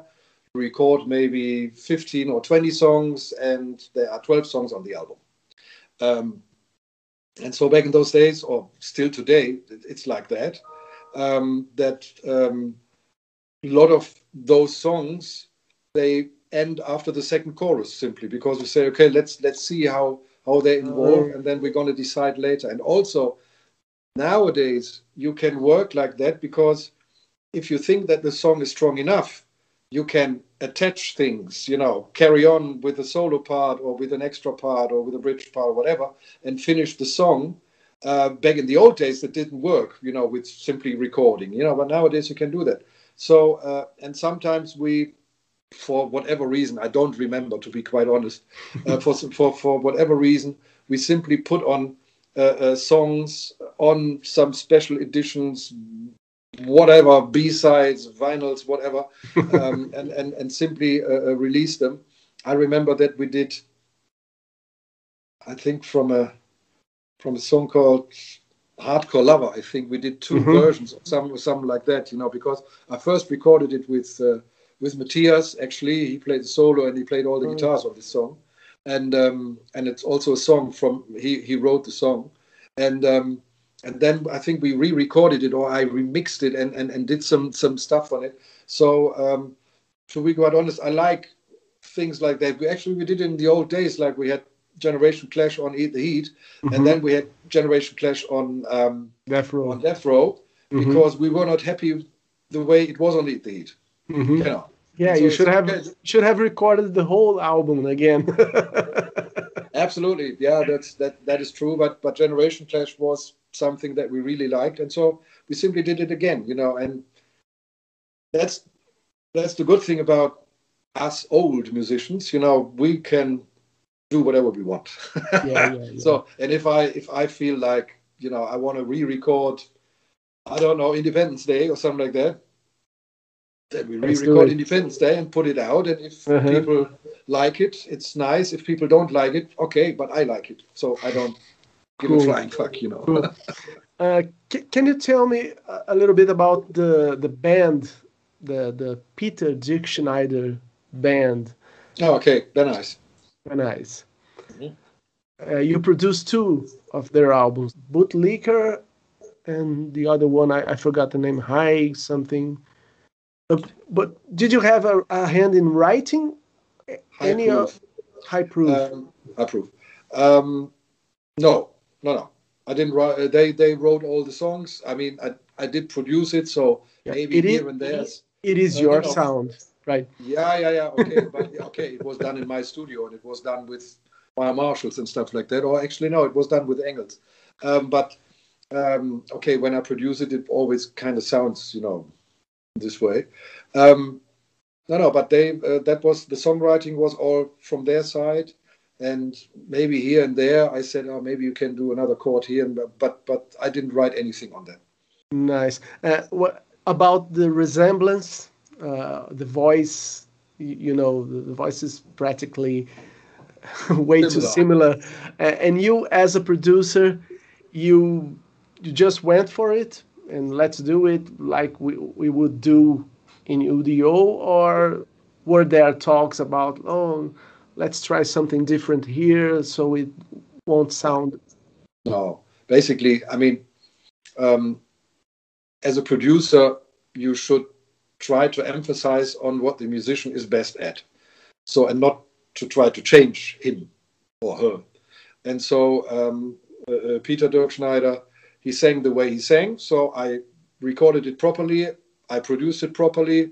Uh, uh, uh, did the arrangements and stuff like that. But that's the way he was singing. So there was no there was no thinking about ah we shouldn't be too similar to Udo or uh, we have to change it because uh, it should be similar to mm-hmm. Udo or whatever. So it was simply that was the way he was singing. That's the way I produced it, recorded it, and that's the way it was. So there was no, and I mean, it was more or less uh, a hobby of Peter. You know, he never intended to be a professional musician or to be in a oh, professional band and stuff like that. So um, that was, you know, it was it was a lot of fun.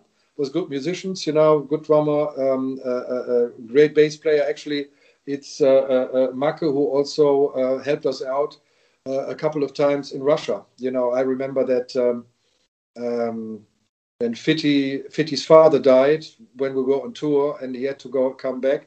The bass player of Vanize, um, he helped us out on tour and played the rest of the the, the, the Russian tour and also okay. some European gigs uh, for us. So it was a good, it was a very good band, but none of them wanted to be professional musicians. So that, that's why we haven't heard of them yeah, since. Exactly, it was was a fun fun project, and uh, they did some gigs, and it was everybody enjoyed it. Nice. Fine. Thank you very much. Right.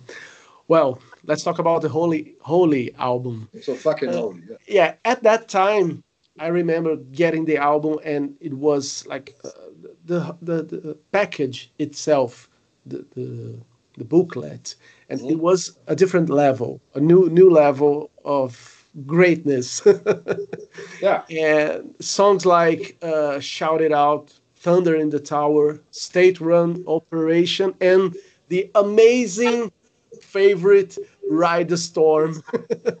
I love those key changes so much. you, know? you, you, mean Ra- Raiders of Beyond? No, Ride the Storm. Oh, Ride the Storm, okay. okay. Yeah. Yeah, yeah. Okay. That bridge where it mm-hmm. goes, it keeps modulating down. Yeah, yeah. Oh, I love that. Uh, and the guitar sounds very different than the, the two previous albums.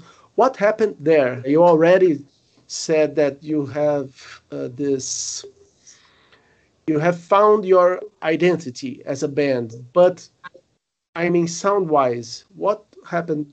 Was there a change in the studio or in your uh, mindset? No, no, no. It was it was the same studio and it was the same recording equipment, but um, I got, uh, uh, I think it was then when I got my Explorer. Oh. You know? And um, before the, the, other two albums, I recorded, I think, partly Marshall, partly Engl, um, Les Paul, and um, a Strat with humbuckers and stuff like that.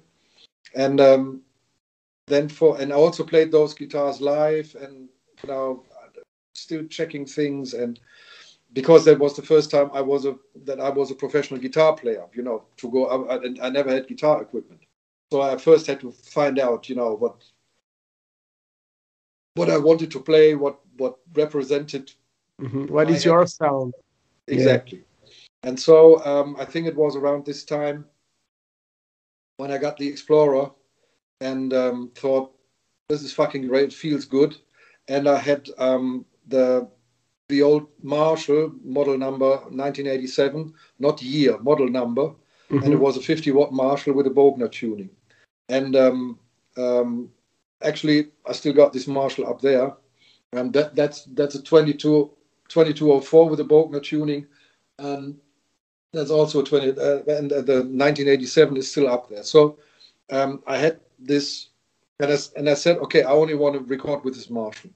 Uh, and so both rhythm guitars were done um, with the Explorer and with the 1987 Marshall Bogner tuning. Um, and that was more or less it. What was more important was that we found the normal way of songwriting again. Because I think that, okay, it's good songs on Solid and on um, uh, No, Limits, limits. but uh, on Holy, it was more like the normal, straightforward songwriting again, also with much more space for the individual instruments.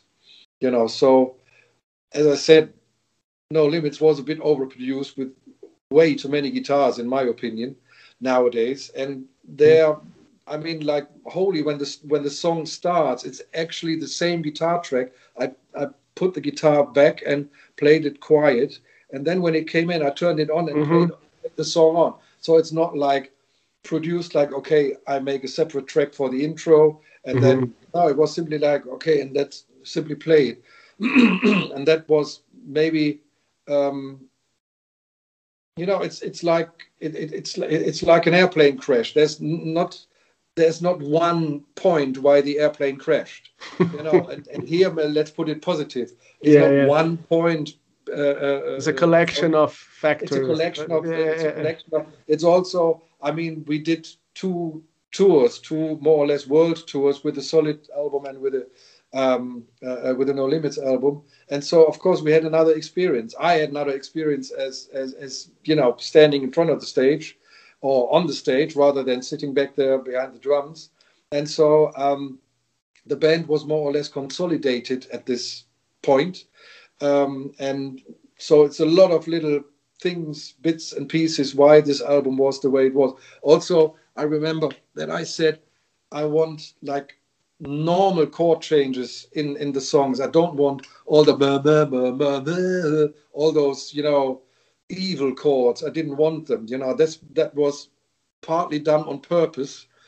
Uh, that I said, okay, I want normal chords. I must be able to write songs without you know having fucking 24 chords in in the in the song. I must be able to write a song with four or five chords. You know, that was something that also changed compared to the album before. Mm-hmm. Also, we had the addition of a, a new guitarist. You, you say Igor or Igor? How do you pronounce it? Uh, basically, I, I, mean he's um, he's from uh, the Italian part of Switzerland, so uh, uh it's called Igor. Uh, uh, if you want to pronounce it properly, it's Yegor because that's Russian. Wow. But but but he but he himself. I can himself, do that but but but he himself also said ego, so everybody said ego. All right. Did you uh, track all the rhythm parts yourself, or you have the other guys participate? Never. Never. Yeah, right. So, Never. so you're you're the man. All right. uh, let's talk about the next record, Man and Machine. What a great record! I love that so much. I really dig those uh, those drums on the title track. Those what is that? Did you simply, really, you, simply uh, uh, or you recorded yeah, it? Yeah, yeah, klar. It's uh, it's oh. uh, um, it's simply um, it's four toms. How big? And, um, and I recorded this, it this size. no, no, no, no, no, no, no. It, it was normal. Uh, it was normal. Um, 10 no, no, it, it was 12, 13, 14, 16. You know, those four drums, and I set it up, and then I simply played it, uh, I think, 16 times. Whoa. That's it. I simply I played it and played it again, played it again, overdubbed it, overdubbed, over, over, you know, so that I had a drum core, you know, like a, a, yeah. a, a that that's it, and and that's it. Uh, what about the the ambience, the the reverbs, and uh, did you add a lot of uh, stuff uh, no, after the fact? That, that was, well, not not that much basically because that was the natural reverb of the room I recorded it in. You know, nice. so I, I uh, so I simply set up those four drums, those four toms, and um, and I only had one microphone. So I only had one microphone on top of it, and because I re, uh, I think I did 16 tracks or something like that, 16 times I I recorded this, and then I could do the the, the separate tracks I could do in the stereo panning. Oh and, right. And that was the natural room that was in there anyway. Amazing! It sounds massive. yeah, but it's it's not well. Okay, it would be 16 drummers, you know, but uh, but in the end, it's not massive drums. It's simply like normal drums, but a lot of drummers. yeah. I would like to recommend uh, for for the people that are watching this interview. I would like to recommend three songs of that album. Actually, four. The title track, which is stellar. Uh, Network Nightmare. Hard to be honest. And Unknown Traveler. What a great mm-hmm. song. That's yeah. nice song. Yeah. so uh, in 2004, the Thunderball album came out. You guys came to Brazil and you played the show here. I was right in front of you watching that yes. show, and I remember the album wasn't uh, wasn't out yet. We, we didn't know the album yet. I think it was the first show of that tour. I don't know if you have that that memory. Uh, and you guys opened with Thunderball and the Bullet and the Bomb, the two two new songs right right away. Again, um, an amazing an amazing album. We have finally Tough Luck on the album, and you guys put the Tough Luck 2 on the title, yeah. right? Yeah, yeah. Be- Well, because that, that, that, that was simply because um, you had to do it because of the uh, uh, uh, recording rights and stuff like that. So Oh, they have they, they have to Ah, they, okay. they, have to you know it needs to be. It's also generation clash too. know, Oh, because- okay. Because, otherwise the GEMA, you know, you have the same thing. Uh, you have to give it some kind of a different name, and Cool. so that was that was the reason why. Yeah, Yeah. yeah, nice. Of that album, I would recommend Pull the Trigger, Fistful of Anger, and the title track, Thunderball, which oh blew my mind. And I actually ripped you guys off my band, but let's not talk about it. Okay. Okay. Um, next album, Mission Number 10. At the time, I thought this album is weird, but it aged very, very well. I remember uh, I was not expecting a new release so soon Mhm. because we had like two years between albums by that time, right? Yeah, no, no, normally we tried to do one and a half year and stuff like that, you know, uh, uh, uh, but you never can tell. You know, it depends on how you're touring and, and stuff like that. Uh, and uh, uh, so uh, normally we went into the studio when we had the time for it, you know, and if we had a lot of touring to do, um, then it took a little bit longer for a new album if there was less But- touring. Is it up to you guys how how long you you will take to to release the next album? Okay, but on that album you have the incredible song "Mean Streets." Is that your song? Can Can you tell me about the the, the writing of that song? Because to me it's one of my favorite songs of all time. I Okay. absolutely adore that. It's, it's, it's also the video clip for the, for the album. Yeah. um, um, basically it was the, the, the title was there mean streets the words were there because um, when you do worldwide touring you see a lot of mean streets you know mean things in the streets and stuff like that so um, I came up with this with this chorus, mean streets, which is more or less straightforward. The only change I did is like that I tried to harmonize it a little bit different to the because normally you would have bye boy boda boda Yeah, yeah, yeah. yeah. Oh, no. Yeah, yeah. exactly. So, and then, um, and I thought that it should be a little bit like disgusting.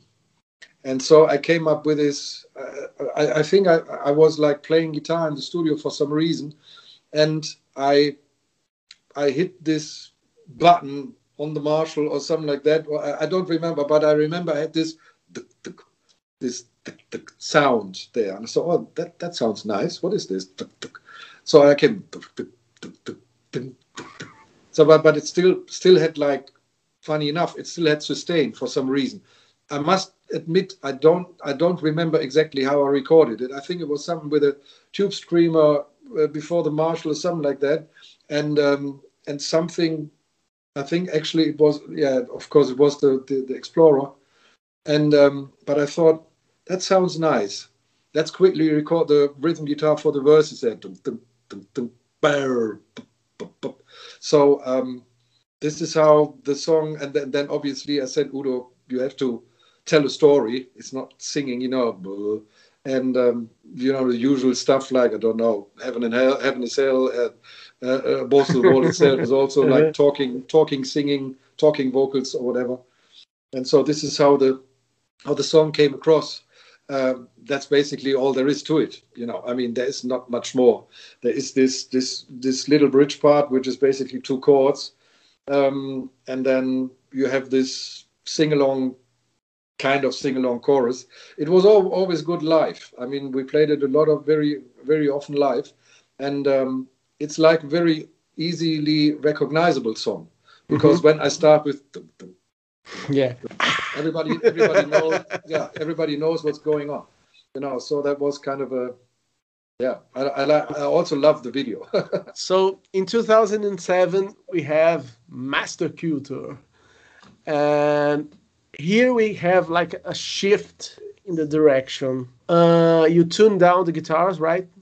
one whole step? Um, on Mastercutor itself, I know for the tour for sure. We uh, tuned down a whole note. I'm not quite sure if the record itself was already there, but, but I can check it. Well, you can check it. um, we, we did this because, or actually, I decided to do this not because of the guitar sound. It was simply that Udo's voice at that time, he couldn't get that high anymore for whatever reason. Now, now he's much older, but now he, he's coming much higher again for whatever reason.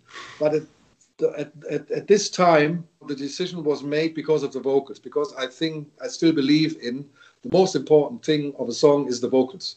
So if the vocals sound crap, it doesn't matter how the guitar sounds, you know. Yeah. So I, I always emphasize that the vocals have to be perfect in, you know, in, in the perfect range for, for the singer, whatever singer is and um, uh, that and, and back in those days i could tell that udo had some difficulties you know with some songs and so i said come on let's simply you know t- uh, tune down to d sort of uh, uh, uh, two half tones down and so we did this and then for sure the next two albums they were recorded this way yeah. Uh, uh, with, with, a with a drop D tuning. I'm not mm-hmm. quite sure if Mastercutor is already drop D. I think I, I thought that Mastercutor is still normal tuning, and then live we played it uh, uh in drop D. When you say drop D, you mean you only uh, drop the oh, no, no, string no, or The, the whole the whole guitar? Okay, yeah, because the old stuff would be played on on this tuning. Yeah, yeah. Uh, as my favorite tracks from that album, I would like to mention The Instigator, We Do, for, for, you, yeah. Uh, Walker of the Dark, and okay. The best one by far, my favorite, which I have a question about Master of Disaster. Master of Disaster. What's that noise? with the riff, with the guitar riff. It's that a synth with the guitar? Is that a, a effect? Uh, I think it's uh, uh, I think it's a straightforward synthesizer. It's a nice. synthesizer. Normally, when uh, I don't exactly remember, but I think it's a synthesizer who's uh, which plays kind of a um, kind of a, a, a um, no. Ah, okay, okay. And then I simply again, you know, through a Marshall, you know, make it noisy. cool. You know, then then it then it works out. Yeah. Yeah. Yeah. Yeah. You kept going with the next. Oh, actually, you've had a DVD, live Mastercutor. I have it, which was great, um, and a live album as well, right? Then came Dominator in 2009, another special record for me. And the gems here are the title track, black and white, infected, heavy metal heaven, mm-hmm. and the beautiful, beautiful stillness of time. What a great song. All your compositions, right? Man, thank you so much for. I've heard those albums so many times over and over. I really love them. Do you have any comments on that album specifically? was um, but, but basically the what what a lot of fans call the Tor albums, which is Mastercutor, Dominator, or and Rev Raptor. Um, I think that I, as a producer, um, got a little bit um, lost, to be quite honest, because um, I was relying a lot on on the new hard disk possibilities that I had because for the Mastercutor album, I got a brand new system, everything brand new, you know, uh, uh, bigger, better. There was no analog recording anymore, so Mastercutor itself was the first purely digital recorded album, and um, I think the the worst part about those three albums is the guitar sound itself because it suddenly was back in those days i liked it uh, and udo also liked it so it was not a decision by myself so both of us we decided that but when now nowadays when i listen to that it's like ah man, the guitars are well played, of course, but um, but the sound is not nice. And to be quite honest, um, I yeah I got distracted by the possibilities that I had, and um, it took me some time. Took me maybe another five years to realize this mistake or these mistakes I did with the three albums. Um, and since I don't know five, six, seven years now, I'm using the normal. I mean, I'm using the high tech stuff, of course, but I'm using the old fashioned stuff again, like you know, like Marshalls and um, normal, normal uh, uh, uh effect things and blah blah blah. And I'm using Pro Tools, as I said before, only as a tape machine and a mixing desk. And of course, I have and I have all my old effects now, like you know, Eventide harmonizers and um, uh, uh, the Eventide flanger and stuff like that. So all the old-fashioned stuff, uh, PCM 70, uh, Lexicon, of course, uh, uh, all that stuff. That's what I'm using for the productions I'm doing now, and I remixed just for fun Rev Raptor. The song or the, the record? The song. Oh, okay. Because, because I still, of course, I got all the projects. So that's the good thing about digital. Mm-hmm. Uh, and so I put it on and simply put on my guitar sound from nowadays. And it was already where I thought, yeah, that's how it could have been. So I hope that I have like two or three weeks, maybe around Christmas or something like that. And then I said to Udo, I want to remix those three albums. I want to remix the oh. three tour albums, Mastercutor, Dominator, and Rev Raptor. I want to remix them just for myself. Just, I just wanted to have like a proper, normal sound.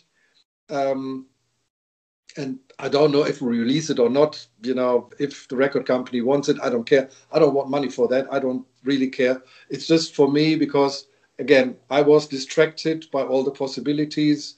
That was a big mistake in my opinion nowadays, and I want to uh, correct this mistake. And I hope I will find time in the next one or two years to do this. And then maybe maybe it's going to be released or not. I don't know but I would love to do it just for myself. And if I have the CDs here, it's fine with me. mm-hmm. When you say the guitar sound, I know it's completely different and it sounds uh, maybe artificial. artificial. Yeah, yeah. What did you use at that time? It's I used emulators. I, no, I used I used the same what I used live. So it was the Tech 21 uh, uh, SansAmp, um, and in Pro Tools the Tech 21 SansAmp is a plugin. Mm-hmm. Yeah. And so I use this plugin. Uh, the good thing about it is when you get this, when you have the settings of the plugin and you take the hardware version and you do the same settings, sound exactly the same. Really? Yeah. But um, obviously, live, I had like cabinets behind it, and I had a an M Crown 600 watt power amp in between it. And on the record i was using no no cabinet simulator or whatever. So i only used the SansAmp plugin. Really? Yeah. So Whoa. so there was no there was it was pretty harsh and artificial. Back in those days i liked it because the the reaction of the guitar like i could really on a marshall it's kind of hard to play like you know like that it really goes out. But with the with the Tech 21 SansAmp, I could do this. So I could this. Uh, what was it? Uh, Screaming Eagles thing. You know this this mm-hmm. this. Uh, uh, you know that stuff. It, it, actually, the the guitar sound itself ins- inspired me for some kind right. of playing. You know, uh-huh. some some some way of playing. Um, but I'm absolutely sure that also with a good guitar sound, it would have you know worked out so uh, that was all that i was using so there was nothing there was no no no um, um, um, cabinet simulator or whatever in between no microphone no nothing it was simply that plugin Direct. use, Yeah. and that that basically is the cardinal mistake. Uh, hmm uh, in my opinion nowadays and this is why as i said i listened to uh, uh, rev raptor I, I, I, took you know because i can simply open it, the project um, because it's the same software and, i opened the project and i simply changed the guitar sounds and it's like Okay. So so you have still the the the clean guitar recorder, right? You I, al- I, I always record it um, and i still do it. DI. i always record di yeah okay. But I record DI and parallel I have the Marshalls on. I don't record the Marshalls, but I have the Marshalls for the feedbacks and, and all that stuff. And then I can do whatever my edits and blah, blah, blah. And then uh, when everything is fine, I reamp it and run it through the Marshall again. That's what I'm recording. So basically, it's the same sound like um, if I would play straight into the Marshall and record it, but it's kind of nice to be able to um, you know edit and do some copy and paste stuff if you have another arrangement or if you uh, you know you play everything fine but there's one note wrong. Okay we can repair this um, but you get a very nice feedback. You don't you don't want to do the whole track again only because there's one note. So i want to have the possibility to work on the signals digitally but in the end then i want to have the proper sound so i re-amp them then with a marshall Nice, nice. That explains it all. so I, I'm gonna recommend some songs uh, from Rev Raptor. The the best song, Renegade. I'm repeating myself. It's you're a riff making genius. that's that's it. Rock and Roll Soldiers, which reminds me a lot of Black and White, but I love both tracks the same. okay okay And Leatherhead, which which has uh, unexpected chorus that hits you. You're going this way and leather. yeah yeah, yeah. yeah. Well, that, that that's actually a little bit inspired from Rammstein. Uh, okay, okay, I can see it. Uh, you guys came to São Paulo in 2011. Uh, you played in a place called Carioca Clube. Yeah. I was there too. I have videos of that night. Okay. Again, what a ride, man! And I, uh, I was hit with the sad news that you were out of the band. Yeah, but that was 2012, not 11. Yeah, yeah. By that time, I wasn't a, a, fan of those the, the next two UDO albums because it lacked your I don't know what you you do, but it speaks to me. Okay. In 2018, I was reading the credits and I saw Rising High on the Steel Factory album. And I, oh, he's back. he's coming back. and then I was watching like YouTube with my kids and I saw a Dirkschneider at Wacken Festival. And I, whoa, there he is. Well, you know, I was. I was simply helping out because um, Bill, the guitar player uh, they had before, um, uh, uh, they separated, and so uh, Udo called me because he still had like nine festivals to do in uh, 2018, and he asked me if I can do it because it was only short time notice, and obviously um, for me it was easy to play the songs because I quickly had to to recapitulate quickly how, how they so we I think we had two two rehearse two day rehearsals and then I could play the festivals. Uh, so that was you know just a little intermezzo, um, hmm helping out uh, an old friend. Nice. But I'm not totally wrong because in 2020, who came back to the picture again? You and Peter. And for for an Accept fan, this is heaven. so my question is, I presume that the We Are One UDO project was the reason that you guys, meaning Udo, Peter, and you got back together as a collaboration team. It wasn't meant to be like that. It was simply that uh, Mattis, the producer of the album, or the main producer of the album, he said we don't have enough songs um, for the orchestra project. And um, Peter was here anyway, and um, and Peter and I we simply wanted to. We always write song, songs. You know, it's, it's not especially for some kind of project or whatever. We simply write songs. We meet if there's no Corona. We meet like three or four or five times a year for ten or two we- ten days or two weeks. Um, you know, sitting face to face, having fun, good food, good drinks, and uh, simply writing songs. And so when Peter came over in 2019, yeah, um, I said, okay, switch of plans. We have to write for this project, you know. So um, we wrote, I don't know, 12 or 13 songs um, for this project. Um, and um, I think five or six or seven, or I don't know, something like that, are on the album. And obviously, um, of course, uh, um, that was not when when when Udo and Peter and I got together. So it was only Peter and I. So then the the producer came down here in, into my studio together with the um, conductor of the orchestra, and they figured out which songs they wanted to take. And then Udo and Peter and I we met when the orchestra recorded their parts because um, that was in January 2020. Um, the orchestra was uh, uh, recording their parts, and Peter was at my place anyway. So in those two we uh, two two or three weeks he was here in January 2020 before the mm-hmm. Corona crisis, um, and uh, that's also when uh, I said uh, it's great when he because uh, the orche- the orchestra is doing uh, the, the the recording now of the songs that we wrote.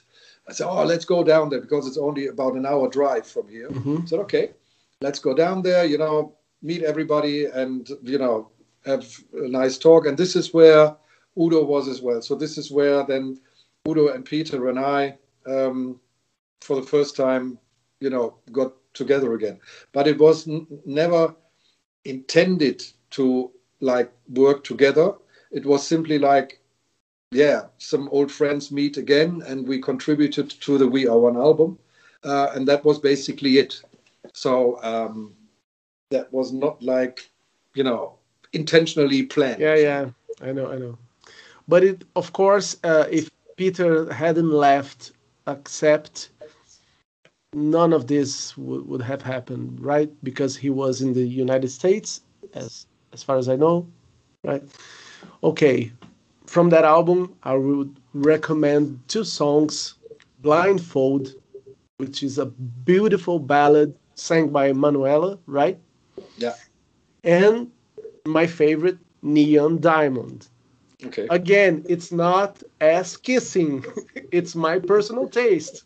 Okay uh, and I love that saxophone solo that you guys managed to to put in. No, actually, actually, that that was one of the musicians from the from the orchestra, from the uh, military orchestra, and um, great guys, by the way. Obviously, I mean they're all studied musicians and stuff like that. And so, um, actually, it was. I think it was. I I felt that something is missing in the song. You know, something something outstanding. I mean, it's a great guitar solo. Uh, uh, Andre played the guitar solo in, in this song. Um, but I thought something is missing. It could be a little bit more pink. could be a little bit, you know. Um, nice. And um, and uh, so um, I think I called uh, uh, uh I called Mattis and he said, "Yeah, it's a great idea." And actually, the guy recorded this solo at home because at that time we already had, we had the corona pandemic starting when we uh, started mixing the album the corona pandemic started. And so it was like are we allowed to go out? Are we blah blah blah. So everybody spread out um, and we kept connected via facetime skype or whatever. And the mix was done in my studio up here. And then when i said okay uh, i think I need, you know, a saxophone solo there. I, um, I, I talked to the guy and he recorded it at home. So I said, okay, I'm going to send you a playback and you, you know, play it at home, uh, record it. He's got a pretty good microphone there and stuff like that. He records it at home. He gave us, I think, five or six or seven versions of it. And then we put it in and stuff like that. So this is how that involved. So it was maybe our basic idea, but the guy came up with all the notes all and right. all that. I, I love that. But- I absolutely. I always, and and uh, I know, I always knew for sure that Udo loves saxophones. So, Really? um, oh yeah, absolutely. He always said, "Oh, we need a saxophone solo. We need a saxophone solo." and um, uh, I mean, like fucking forty years, he's saying, he's Oh. telling me that, you know. And so I thought, okay, I don't need to ask Udo. We put, put the saxophone solo in, and when he's going to hear the final mix, he's going to be happy. He said, "Yeah, that, uh, we got finally we got a saxophone solo." You know. of course, let's talk about this year. Uh, you are already safe, right? Uh, meaning the, the, the pandemic already ended in that part of the world by now. ended. It didn't really end. Uh, we still have uh, uh, restrictions, and um, we are still not um, like Wacken and stuff like that is not going to happen. All the big some festivals are happening, but uh, with you know fewer audiences. Um, a lot of festivals are not happening. Um, they are talking about how they can reopen the big venues again with what kind of uh, uh, uh, concept, you know, blah blah blah. So we still feel the pandemic a lot. I mean, me personally, I don't feel it that much because uh, 100% of my work is in the studio, Uh-huh. and the, and the studio is in my house. So um, if I'm doing video or audio or whatever I'm doing, I'm doing in my house. You know, like Manuela is coming here, or Peter's coming here, or Matthias is coming here. So um, without television, I wouldn't know that there is a pandemic. You know, I'm you know just working on the music and and stuff like that. But there's still a lot of restrictions. That's also why um, the recording of the Dirkschneider and the Old Gang stuff, the video recording and the audio recording, was all done separately um, because of the pandemic. So I mean, it's not as bad as in South America or, or, or, or Oh. Brazil or, or stuff like that, but it's still there. Um, and for example, I uh, was supposed to produce a Russian band, um, and the singer was supposed to come on over now, but he cannot. You know, so it's uh, he would have to go two weeks into quarantine, um, which obviously isn't is impossible because you know like Yeah, yeah. weeks in a hotel, blah blah blah. So um, there is still a lot of um, restrictions, but I mean I'm I got my shot, um, so at least I'm safe. Yeah. Um, and all the other guys also have their, their their shots, so that's all fine. I mean, all the the, the the shops are open and stuff like that, but we have to wear masks still. Mhm. Um, um, yeah, the, the, the, there's still no real touring going on. Um, it was supposed. I, I know that Udo was supposed to go on tour in October, I think, in Russia, starting in Russia. But when you now hear the news from Russia, with the death toll and with the new infections and blah blah blah, I don't believe that he's going to be um, on tour in Russia in October. I don't think so. Um, the same with uh, uh, Manuela now. She's got an engagement in what I call Little Little Las Vegas, you know, which is uh, the the Europa Park Rust, which is in close to Stuttgart. Uh, Mhm. it's a big like Disneyland thing, but they have like a lot of um, venues. You know, it's like an open air venue and like uh, uh, theaters and stuff like that. So a lot of and actually big venues. You know, it's a little bit like Las Vegas, just a little bit smaller Mhm. and she just started to have an engagement there now. Um, uh, they are rehearsed. I talked to her yesterday, uh, and uh, the premiere is on 10th of July, and uh, it's like five days uh, uh, per uh, per week, you know, blah blah blah, and it's supposed to uh, go on till November. And she also said, "I'm not quite sure if we get the fourth wave, uh, Well, if you know if that will carry on. So we are still restricted, no doubt about it. Um, but I know it's not as bad as uh, in your country. let's uh, finish with those new songs that you guys released. Uh, not only you were back under the name of Dirkschneider and the Old Gang, or at, as you say, uh, That dog. yeah, shorter. It's quicker. Yeah. Not only that, but you've taken me completely by surprise with the Face of a Stranger video, in which you revealed that Matthias was back. Uh, it took me like some seconds to realize it was him. Uh, what a cool way to announce it. Whose idea was it to only reveal him during the guitar solo?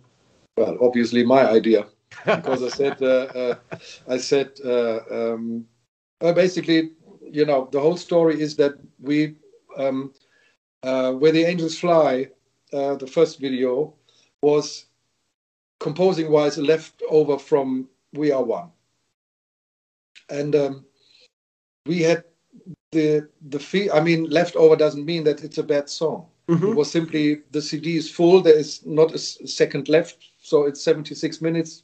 So yeah. no more space, and we already had you know a ballad like um, uh, Neon Diamond and stuff like that. So, but Udo and I, we had the um, the feeling that we like the song a lot and we should, you know, simply release it. And then Udo called me on the on the phone and said, "What do you think about um, Peter and I doing a duet again, like back in the '70s?" Said Udo, "Great, great idea." Um, yeah, but the third verse that Manuela was singing, we have to keep that because that is very beautiful. I said, "Okay." So we do like you know the first two verses you you know uh, uh, half and half with Peter, and then we do all the backing blah blah blah. Okay, so we already had recorded the song um, with Manuela as a voice, with Udo as the main vocal, and with the orchestra and stuff like that. So all I had to do, uh, then I called Peter and I said, um, "You have to do part of the um, part of the verses because the backing mm-hmm. vocals were also already was all finished already. Um, and then I said, okay, but we take away the orchestra because then we want a normal a normal version of it.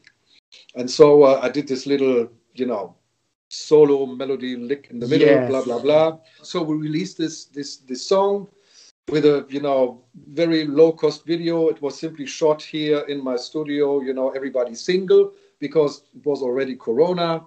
Um, and then i gave it to the record company. No contract no money no nothing. I said i don't fucking care. Just you know just release it on your on your channel.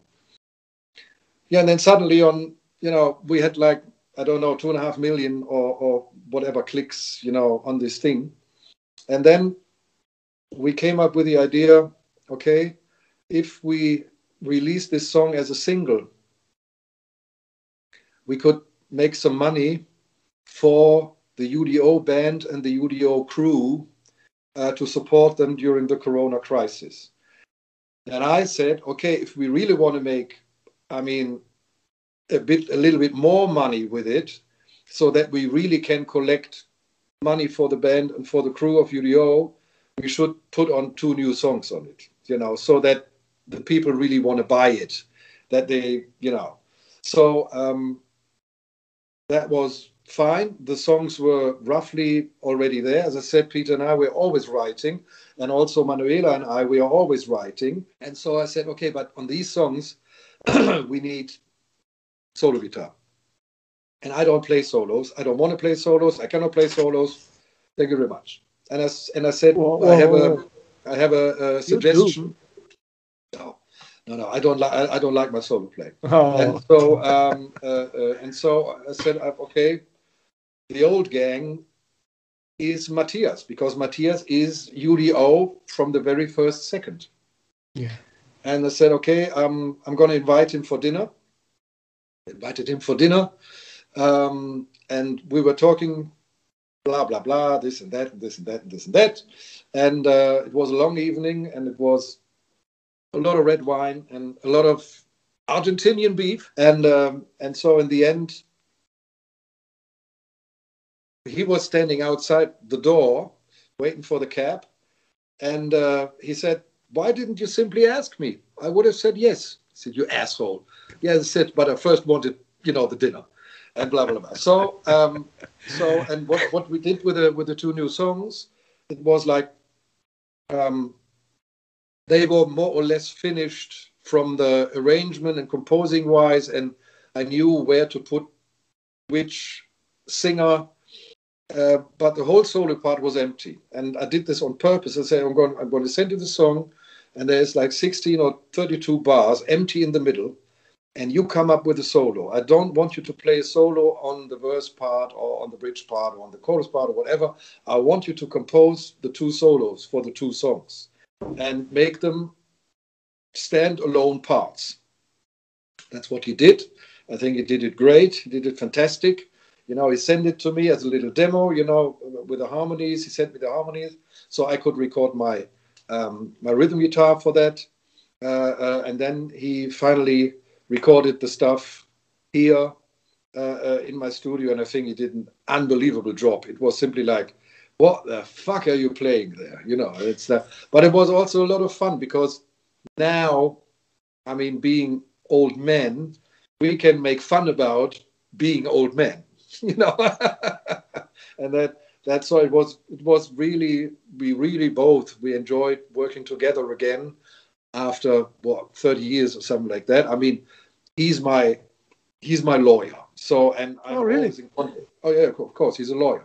Yeah, yeah. So he's my lawyer, and and he's my lawyer anyway. So um, and so we always uh, had contact and stuff like that, and we met from time to time. But like actually, really working together again, like back in the old days, like uh, uh, Faceless World or, or Time Bomb or whatever, was a great experience for us. Actually, I filmed it all with four cameras. There are very, there are very, very funny moments on there. I think we're going to sooner or later we're going to release the funny parts that are okay for the public. okay. there, are also, there, are also, some funny parts that are not okay for the public, and uh, uh, uh, but it was really fun. And I, as I said, I think you did a great job. It's also like um, on Face of a Stranger, Manuela came up with the second part of the verse.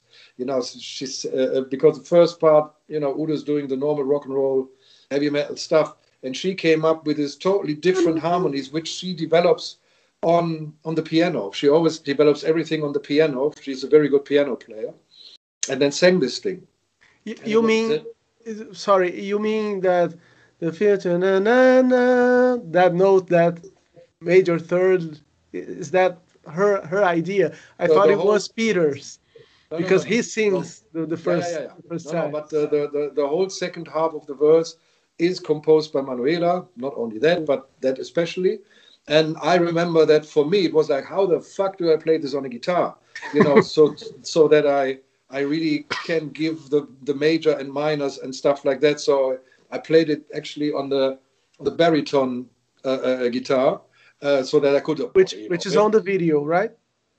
Yeah, yeah, exactly on this one, uh, uh, so that I could play all those those funny things. Uh, but I think that this, by the way, the, the, the six of us have never been in one room up to now. So we don't know everybody personally. You know, uh, yeah, I mean, Peter is, Ameri- is in America. Uh, uh, Manuela knows Peter via FaceTime and stuff like that. Mm-hmm. But the, the whole band, the first time we've been together was for the photos of the internet session. But that was only the five of us because Peter couldn't come over because of Corona. So he did his pictures over there mm-hmm. photographer in Germany uh, put us six all together. It was the same with the videos. So everything was done separately. Every person was done separately. Uh, and then I put it all together in the video, you know, because normally the shooting of the two videos, the shooting would have been two days. It took me two weeks just to shoot everybody single, oh. you know, and all that stuff. And it was horrible it took ages and ages and ages, but in the end, we got a pretty good deal. We had some pretty good money that we could give to the UDO band, and I mean UDO band, not Udo, the band of UDO. I know, I know. Uh-huh. uh, and and and the, and the crew of UDO. So we could. That's I mean, very nice of you. Yeah. yeah. So so that was the basic intent of this single. By the way, I just got it yesterday. I got the I got the single, the hardware CD single yesterday. Yeah, yeah. I have a, a final question. Can't we expect any more songs from from you guys? we only did the three songs uh, uh, uh, for this reason. I mean, you may not forget that everybody of the six of us has uh, his or her life. So, I mean, Udo got UDO and Dirkschneider. Um, I got all my producing, video producing, and audio producing stuff. Matthias uh, uh, uh, uh has a, a very great, how do you call it in English? Uh, he's a he's a lawyer, you know, together mm-hmm. with uh, two or three other people. Um, Uh, uh, Peter's got a lot of stuff to do uh, in, in, in America. He's writing and he's recording and stuff like that. Um, and Sven obviously is with with UDO Dirkschneider. And Manuela's got in normal normally when there's no corona, she's got about like 300 engagements per year. She's doing musical now and stuff like that. So um, I I don't say no, and I don't say yes. It's because um, we don't want to put ourselves into any kind of pressure. And as I'm saying, everybody of us is always writing. So there is always songs there.